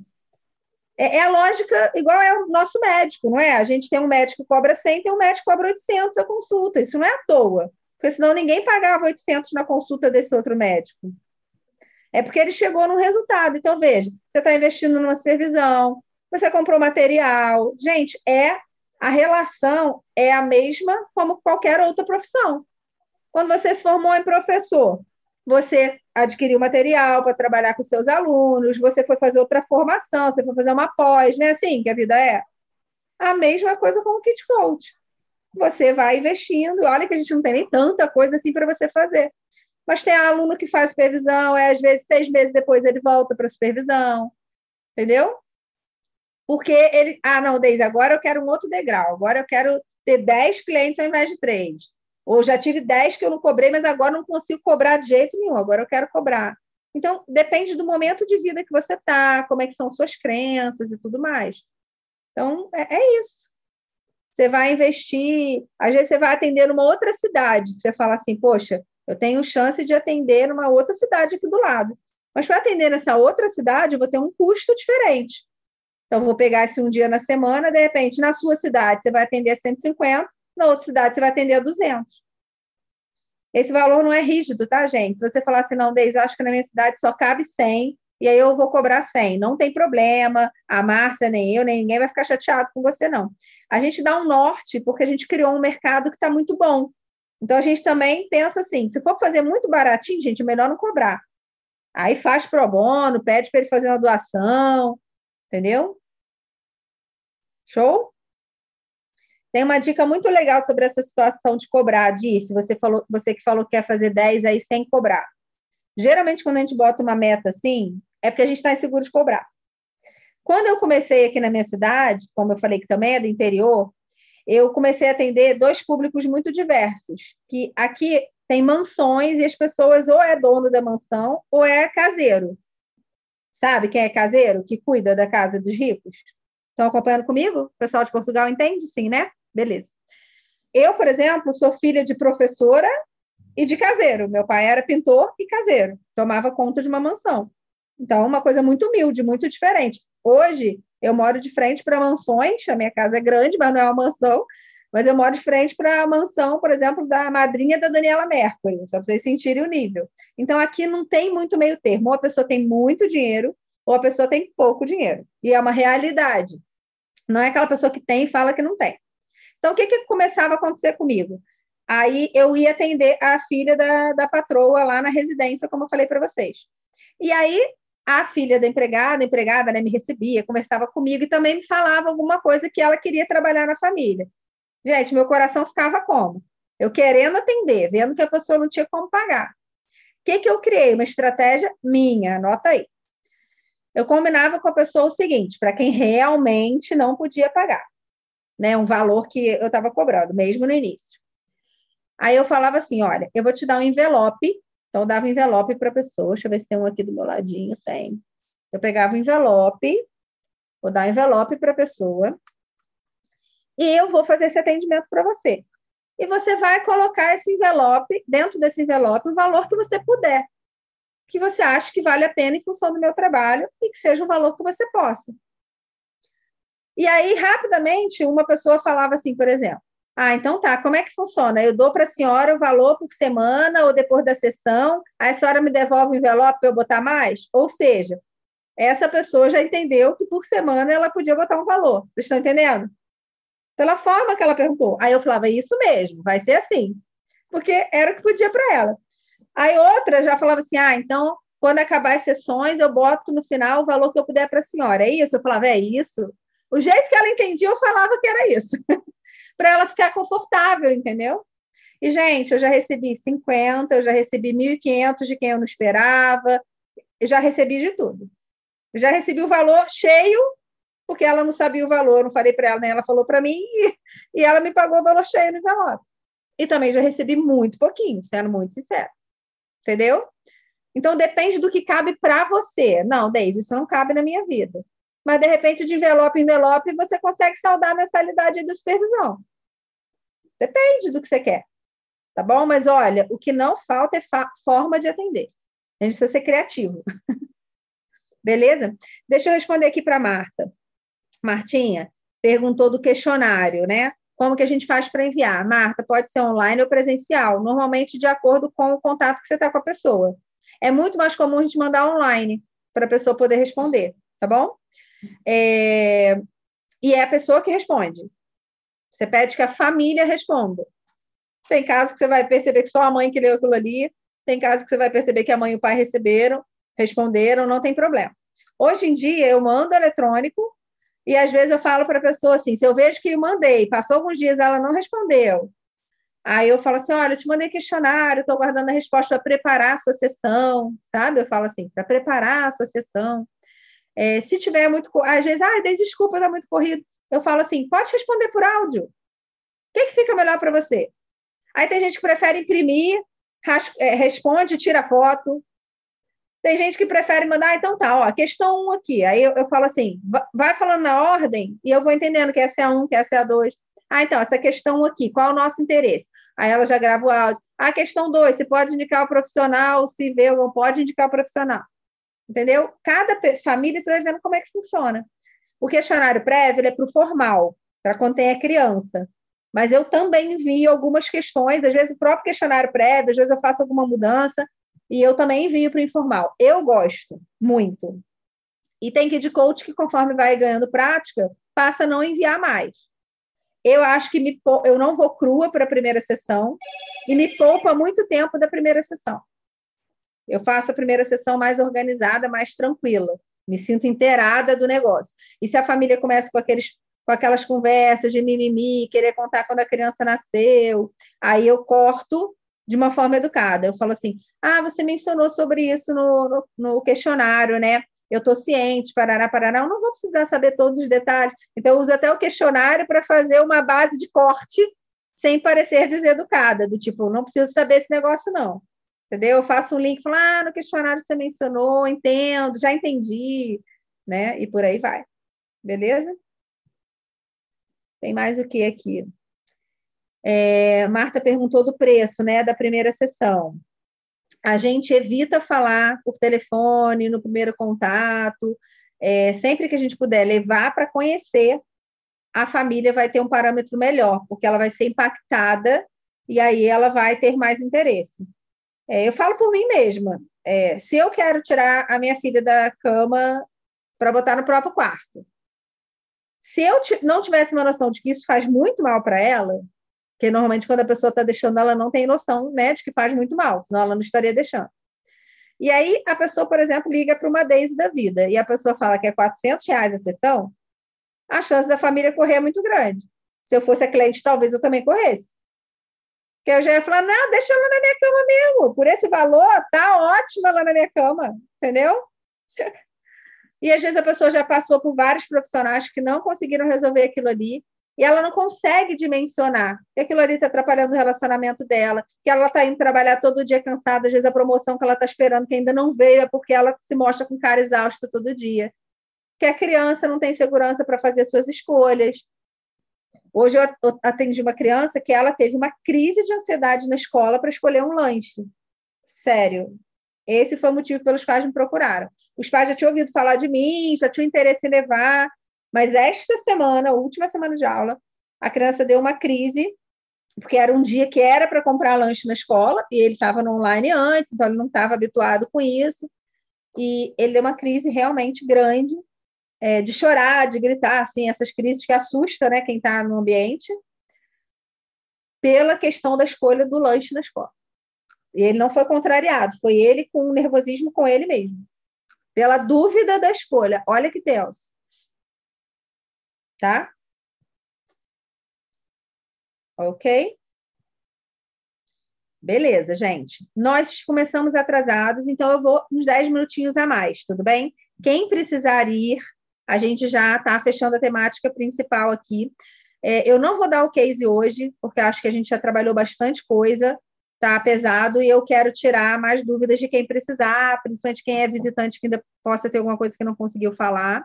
E aí eu vou fazer o seguinte, meninas da supervisão, vou botar o caso de atendimento, que é um caso de atendimento de um menino que tem uma preocupação excessiva. Ele tem uma preocupação excessiva, tinha, né, uma preocupação excessiva do tipo, se os pais iam ter câncer, se ele ia ter uma doença grave, se os pais tinham pago a conta de luz, coisas assim que não é do mundo da criança.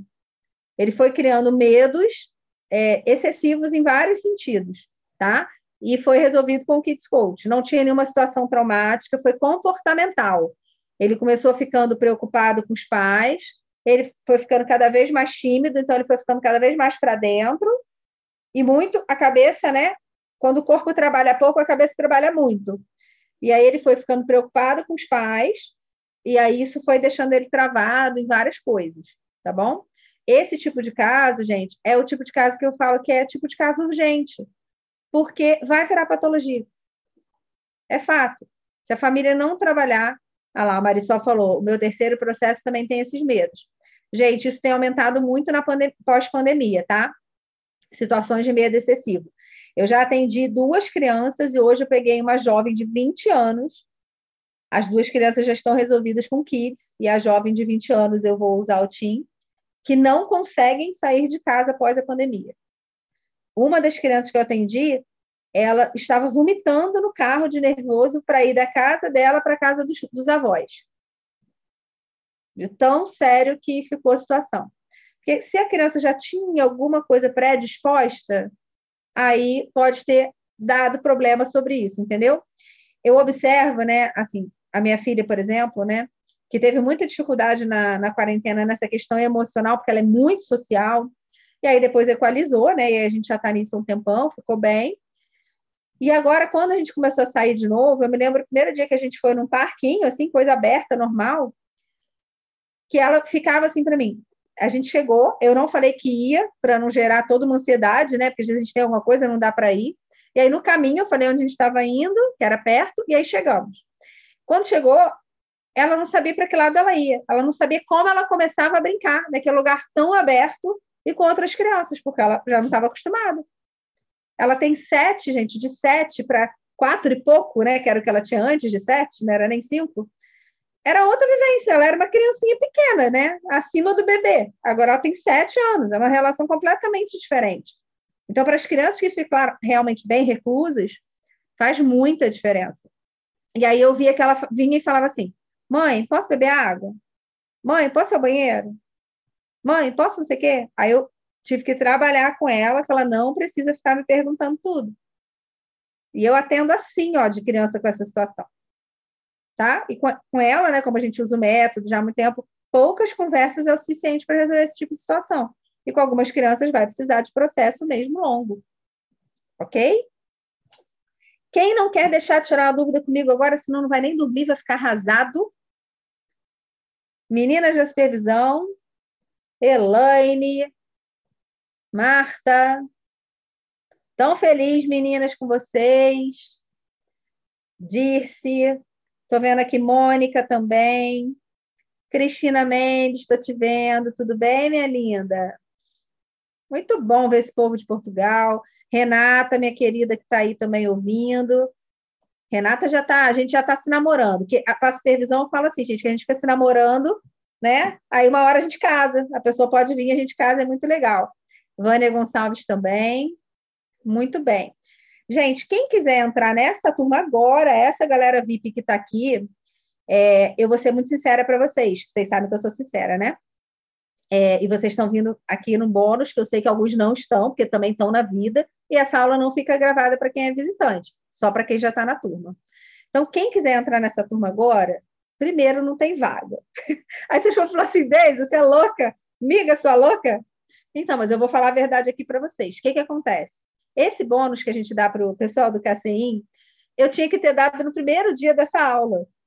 Só que por questões técnicas eu não pude passar a data para vocês e também ficaria muito em cima da turma de vocês. Acho que era a primeira aula dessa turma foi na semana seguinte. Então os calendários desandaram um pouquinho no fim do ano, né? Porque eu faço da supervisão toda encaixadinho com da formação. E E aí eu falei com, com o Dani, Márcio, falei, não tem problema, com o Inês também, com o pessoal de Portugal, falei, eu dou aula 2, dou bônus para eles, não tem problema. Quem quiser entrar nessa turma, eu vou ter que me virar, né? Porque a gente que se enrolou com os calendários. E é muito complicado se a pessoa entra na turma e ela já perdeu muitas aulas. Como só teve uma aula e está gravada, se você quiser entrar na turma, você não vai ter perdido nada. E aí você não perderá as futuras, né? Porque aí eu pego no pé e falo, grava essa agenda aí que isso é prioridade na sua vida, tá bom? Se você também falar assim, Deise, não vou entrar agora, prefiro entrar na primeira do ano que vem. Eu vou falar assim, tudo bem, também seja bem-vindo, inclusive se alivia a minha vida, tá tudo certo, entendeu? Então, se você quiser entrar na próxima, vai ser um prazer. Ainda não tenho data, mas deve ser final de janeiro, início de fevereiro, porque já tem gente que não pôde entrar nessa primeira, ficou em fila de espera. Então, já tem umas quatro pessoas assim que já adquiriram e que estão aguardando ansiosas a próxima data. Tá bom? E como é uma turma VIP pequena, gente, não sei dizer para vocês se acaba vaga ou não, igual agora que éramos 10, e aí tinha uma que estava resolvendo pagamento, acabamos ficando 11, porque uma estava resolvendo pagamento e entrou ali nos 45 do segundo tempo. Mas, em geral, quando eu estou com tempo, eu consigo botar uns 15. Mais que isso fica inviável, porque eu tenho que acompanhar vários casos de cada um. Veja, Marisol já está com três casos. Aí Elane já está com a corda toda aí. O povo do, da, da, que tem escola acaba pegando né, casos mais fácil. Entendeu? Aí veja, a Carmen já está atendendo dois lá, então vai entrando um com dois, outro com três, outro com quatro. Jéssica, qual foi sua média de atendimento pós-supervisão? Média, gente, isso é média alta, tá, gente? Eu sou sincera, por dizer que essa é a média geral, não é. Isso é média de gente que se esforça muito. Quando eu entrei para a supervisão, a minha média era 3 três, mas depois de duas semanas subiu para cinco, que foi para dez, que foi para vinte. Hoje já está com a agenda cheia, cobrando até a primeira sessão. Que maravilha. Eu confesso né, que foi, que foi a Jéssica, viu, que vendeu para mim. A Jéssica que, que ajudou ela. você a chegar é. aqui é a Jéssica? Foi. Senão, acho que se não fosse a Jéssica, eu não teria comprado, não. Mas eu sei como é que é, porque eu já tive no lugar de vocês. Às vezes a gente olha e fala assim, né? Ah, mas isso é só para Marta Belmiro, né? Ah, isso é só para Dani, é. que é mentora, isso é só para Deise, que é supervisora. Não é, gente. É. A gente tem milhares. Ah, eu achei, na pessoas. verdade, eu achei assim que ia ser mais um dinheiro que eu ia gastar e não ia ter retorno, sabe? Sim, super entendo. Mas aí o jeito, o jeito que a Jéssica falou, aí eu achei bem. Eu falei, não, então vai ver que é supervisão que eu estou precisando para poder. Gente, eu vou ser super sincera com vocês. Eu sou super mesmo. Falo, não é falácia, é verdade. Teve gente na turma da Jéssica que não teve retorno? Teve. Porque a pessoa não estudou, a pessoa não falou com ninguém para vender. E tem coisa que eu não posso fazer por vocês. A Jéssica, amor, vocês podem escrever no Insta, ela vai responder para vocês, vai dar dica, vocês podem seguir lá, mas assim, tem coisa que a Jéssica não vai fazer por você. Eu confesso que eu tenho muita dificuldade, assim, para vender, que nem a Dirce foi lá e já contatou três famílias. Eu ainda estou pensando assim, ah, o que, que eu vou melhorar no que eu estou na minha propaganda? Eu vou fazer um site para a hora que for a divulgação, a divulgação está completa. Janaína, Porque eu tenho essa dificuldade de virar e falar, é procrastinação. Gente, eu vou falar para vocês. Quando eu vejo que o meu banheiro está sujo, é porque eu não estou querendo trabalhar com as coisas que eu tenho que trabalhar, entendeu? Porque eu não gosto de limpar banheiro. Quando Mas eu, tô... tenho essa dificuldade de chegar na pessoa para poder virar e falar diretamente, assim, sabe? Virar e falar, ó, oh, você está com dificuldade Falando bem do jeito filho, que você faz. isso. Jana, falando bem do jeito que você faz. Peraí, estão ouvindo agora? Oh. Não. Tá, é porque apareceu aqui para mim que minha conexão ficou instável rapidinho. Então, vou repetir. Jana, você fala bem. Tem pessoas que têm dificuldade de falar. E mesmo assim eu ligo o turbo nelas. Dirce sabe, peguei, pode falar, Dirce, peguei, na primeira semana de supervisão, já peguei no pé da Dirce no privado. Pela forma que a Dirce estava perguntando no grupo, eu falei, vou lá no privado, a Dirce também me chamou, posso perguntar aqui? Eu falei, pode. Tô, posso falar disso? Vou contar, tá? Ai, fico meio com vergonha de falar isso lá no grupo. Cara, que legal que ela falou isso. E isso é autoconhecimento. Né? Aí eu falei, beleza, vou te ajudar aqui no privado, mas a supervisão é em grupo. Então, vou te ligar o turbo aqui e te jogo para lá de novo. Que a gente precisa fazer o papo lá, até para que todo mundo da supervisão aprenda com também a vivência dos outros. Né? Como a gente aprendeu ouvindo disse Carmen, né? E vocês, Marisol, e todo mundo aqui hoje. Então, é isso. Agora, Jana, treina. Eu ajudei uma, uma aluna muito querida que ela tinha essa mesma questão que você. E aí, o que, que ela fez? Ela escreveu o que, que era o método, quais os benefícios que o trabalho, eu ajudei ela a fazer isso, quais os benefícios que o Kids Coach entrega e como que funcionava o trabalho com ela. Então, assim, o método, isso, isso, isso, isso, breve, ok? Traz tipos de benefício tal, tal, tal, tal, porque atende birra, atende isso, atende aquilo, aquele grosso sobre o trabalho. E funciona assim: você vai uma semana lá, uma vez por semana no consultório, mais ou menos uma hora, parará, parará, e é essa situação. Aí ela escreveu isso, treinou, treinou, treinou. Aí quando ela ia treinando, ah, isso aqui tá ruim. Aí ela rabiscava aquilo ali, mas só essa escrita. Ela ficou uns 15 dias mexendo só nessa escrita. E se apresentava para os outros no dia a dia. Ia no mercado, ela falou: Ah, estou trabalhando com um negócio fantástico que ajuda nessa situação. E ela falava para qualquer desconhecido no elevador para treinar. Ok? Aí ela ficou à vontade. E aí ela começou a se divulgar. Não é com a melhor escrita de post ou com 10 reels muito bem filmados. Não é isso. É treino da sua fala mesmo e divulgar para todo mundo que agora você é esse negócio de Kid Coach. É, Mandar porque, assim, mensagem assim, para todo mundo. Eu já fiz todas as ferramentas logo que eu terminei o curso, já ficaram prontinhas. Minha mãe fez os bonequinhos, tudo certinho, tudo pronto. A, a minha amiga que é psicóloga virou para mim e falou: Janaína, minha sala está aqui, ó, tá, fica à vontade, pode usar. Eu tinha tudo, mas não na hora de colocar aí para frente, de, de falar, essa dificuldade que a Dirce colocou, e eu não, não vai, né? É, é, simples assim, é trabalhar o simples, por isso que eu falei. Porque aí você e vai ver, a gente fica com medo da pessoa torcer o nariz, a gente fica com medo de estar incomodando, e aí você vai precisar é, é como é que eu vou é, dizer? Você escuta Viver... as perguntas assim, você escuta, você é psico, mas, é, mas você fez psicologia, né? Vem umas perguntinhas assim de, de umas pessoas. Eu, eu fico falo, impressionada não, com isso, porque eu fico impressionada com isso, porque eu que sou psicóloga, ninguém me perguntou esta porcaria a vida inteira. E quem não é sofre com essa pergunta. Acho isso tão engraçado. Nossa, eu já escutei três, assim, que eu já falei, mas você fez psicologia? Aí, aí, aí o que, que acontece? É igual a história do não sei. Quando pergunta isso, a gente já treme, já fica sem perna e já desiste do que quer falar e quer sumir do ambiente. Entendeu? É igual quando a criança fala não sei, a gente já se apavora. Você fez psicologia? Não, não, não fiz psicologia, não, mas o que eu estou te falando é outra coisa, não é psicologia, não. Deixa eu te explicar. Entendeu? Você continua na sua pose, na sua firmeza. Não é psicologia, não tem nada a ver. Então, basta você falar: não, não, não fiz, não, é porque isso é outra coisa. Deixa eu te explicar como é que funciona. Continua imbuído e explicar como é que funciona. Entendeu? É só um quebra-mola, Jana, é só um quebra-mola. Aí você passa pelo quebra-mola e continua. Entendeu? Uhum. A gente faz o quebra-mola virar uma montanha. Aí quem é velha acha que é velha. Desculpa, velha, gente. Quem tem mais idade acha que é velha. Quem é novinha acha que não vai ser respeitada porque é novinha. Quem é do marketing, né, Marta? Aí acha que não, é, não vai ser respeitada porque não é da área. Aí quem não é mãe acha que não vai ser respeitado porque não é mãe. É um monte de kit coach boa que não é mãe. A gente tem mentora que não é mãe entendeu? Só que a gente fica com esta porcaria. A pediatra da minha é. filha não é mãe, e aí? Então, da minha filha virou e falou assim, que nem eu fui daquelas que também estudou horrores, né? Não vou estudar, não, sem condições, eu tenho que ler tudo. Só que depois você vê que não adianta nada, não adianta se você não tem cliente, entendeu? Vai estudar, eu só vou estudar agora quando apareceu. Ah, eu vou me matar, vou pegar a primeira sessão, vou me matar. Mas tem que ter, porque não adianta ficar estudando se você não tem cliente, se você não tem a prática, não vai.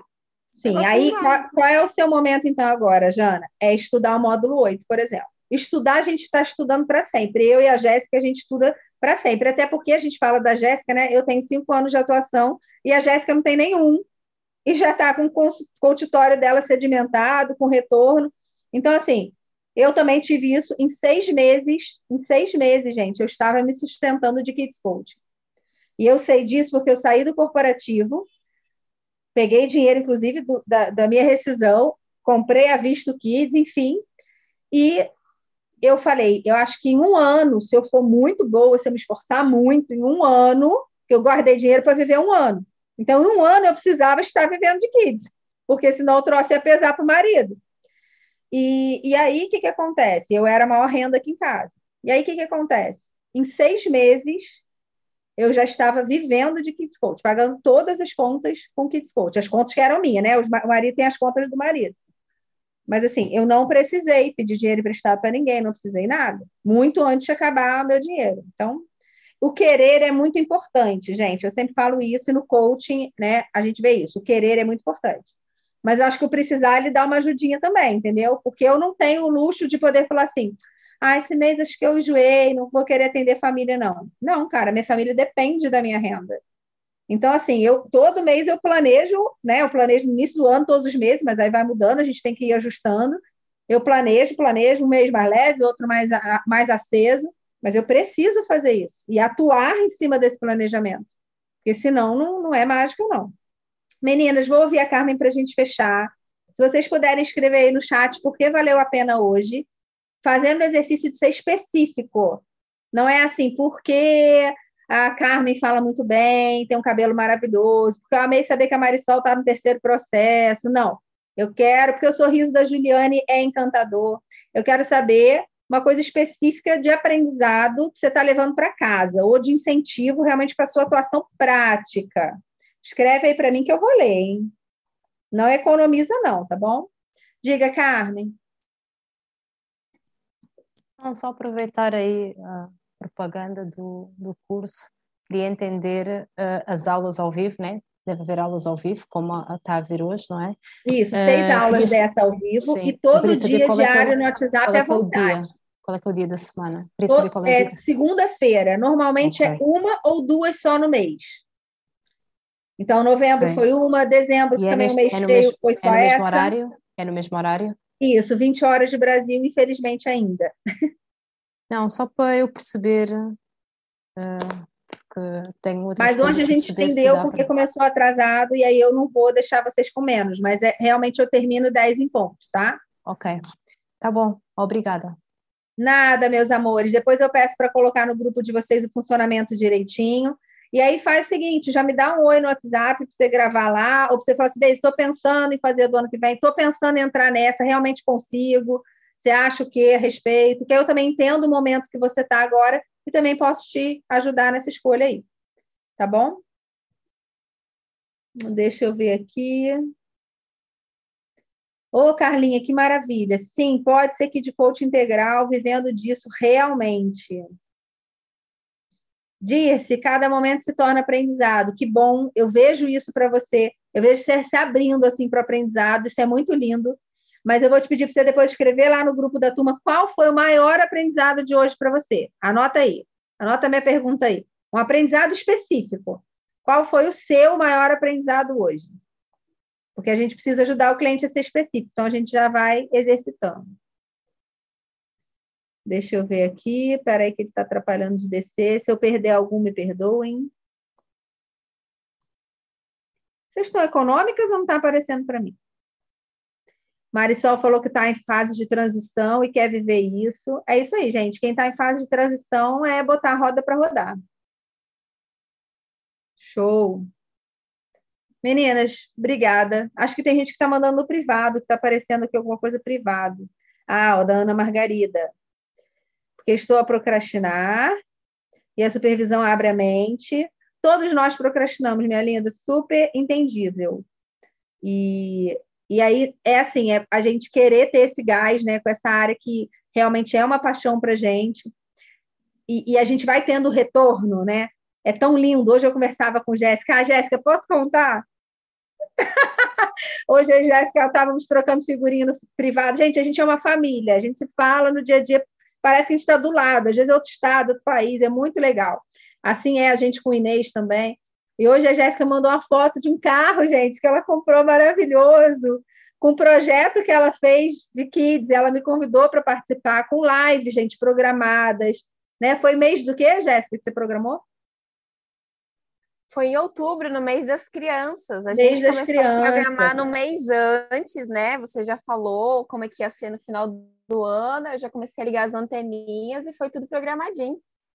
Então, assim, a Jéssica pega, entendeu? Eu falo assim, gente, igual eu falei hoje, mês de outubro, aí você pode falar para as mães, porque as mães estão muito ligadas nas redes por causa do outubro rosa. A Jéssica vai pegar esse negócio, garanto para vocês que outubro que vem vocês vão ver a, a Jéssica igual a pantera cor-de-rosa, entendeu? Que a pessoa não perde uma dica.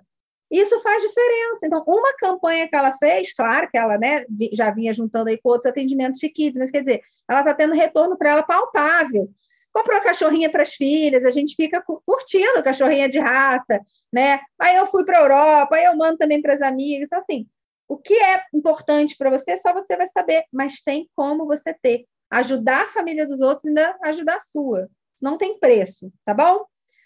Vamos juntos, Jana, estou de olho em você. Não some, não some, cola comigo. Beijo, beijo. Fiquem com Deus. Tchau, tchau. Até mais!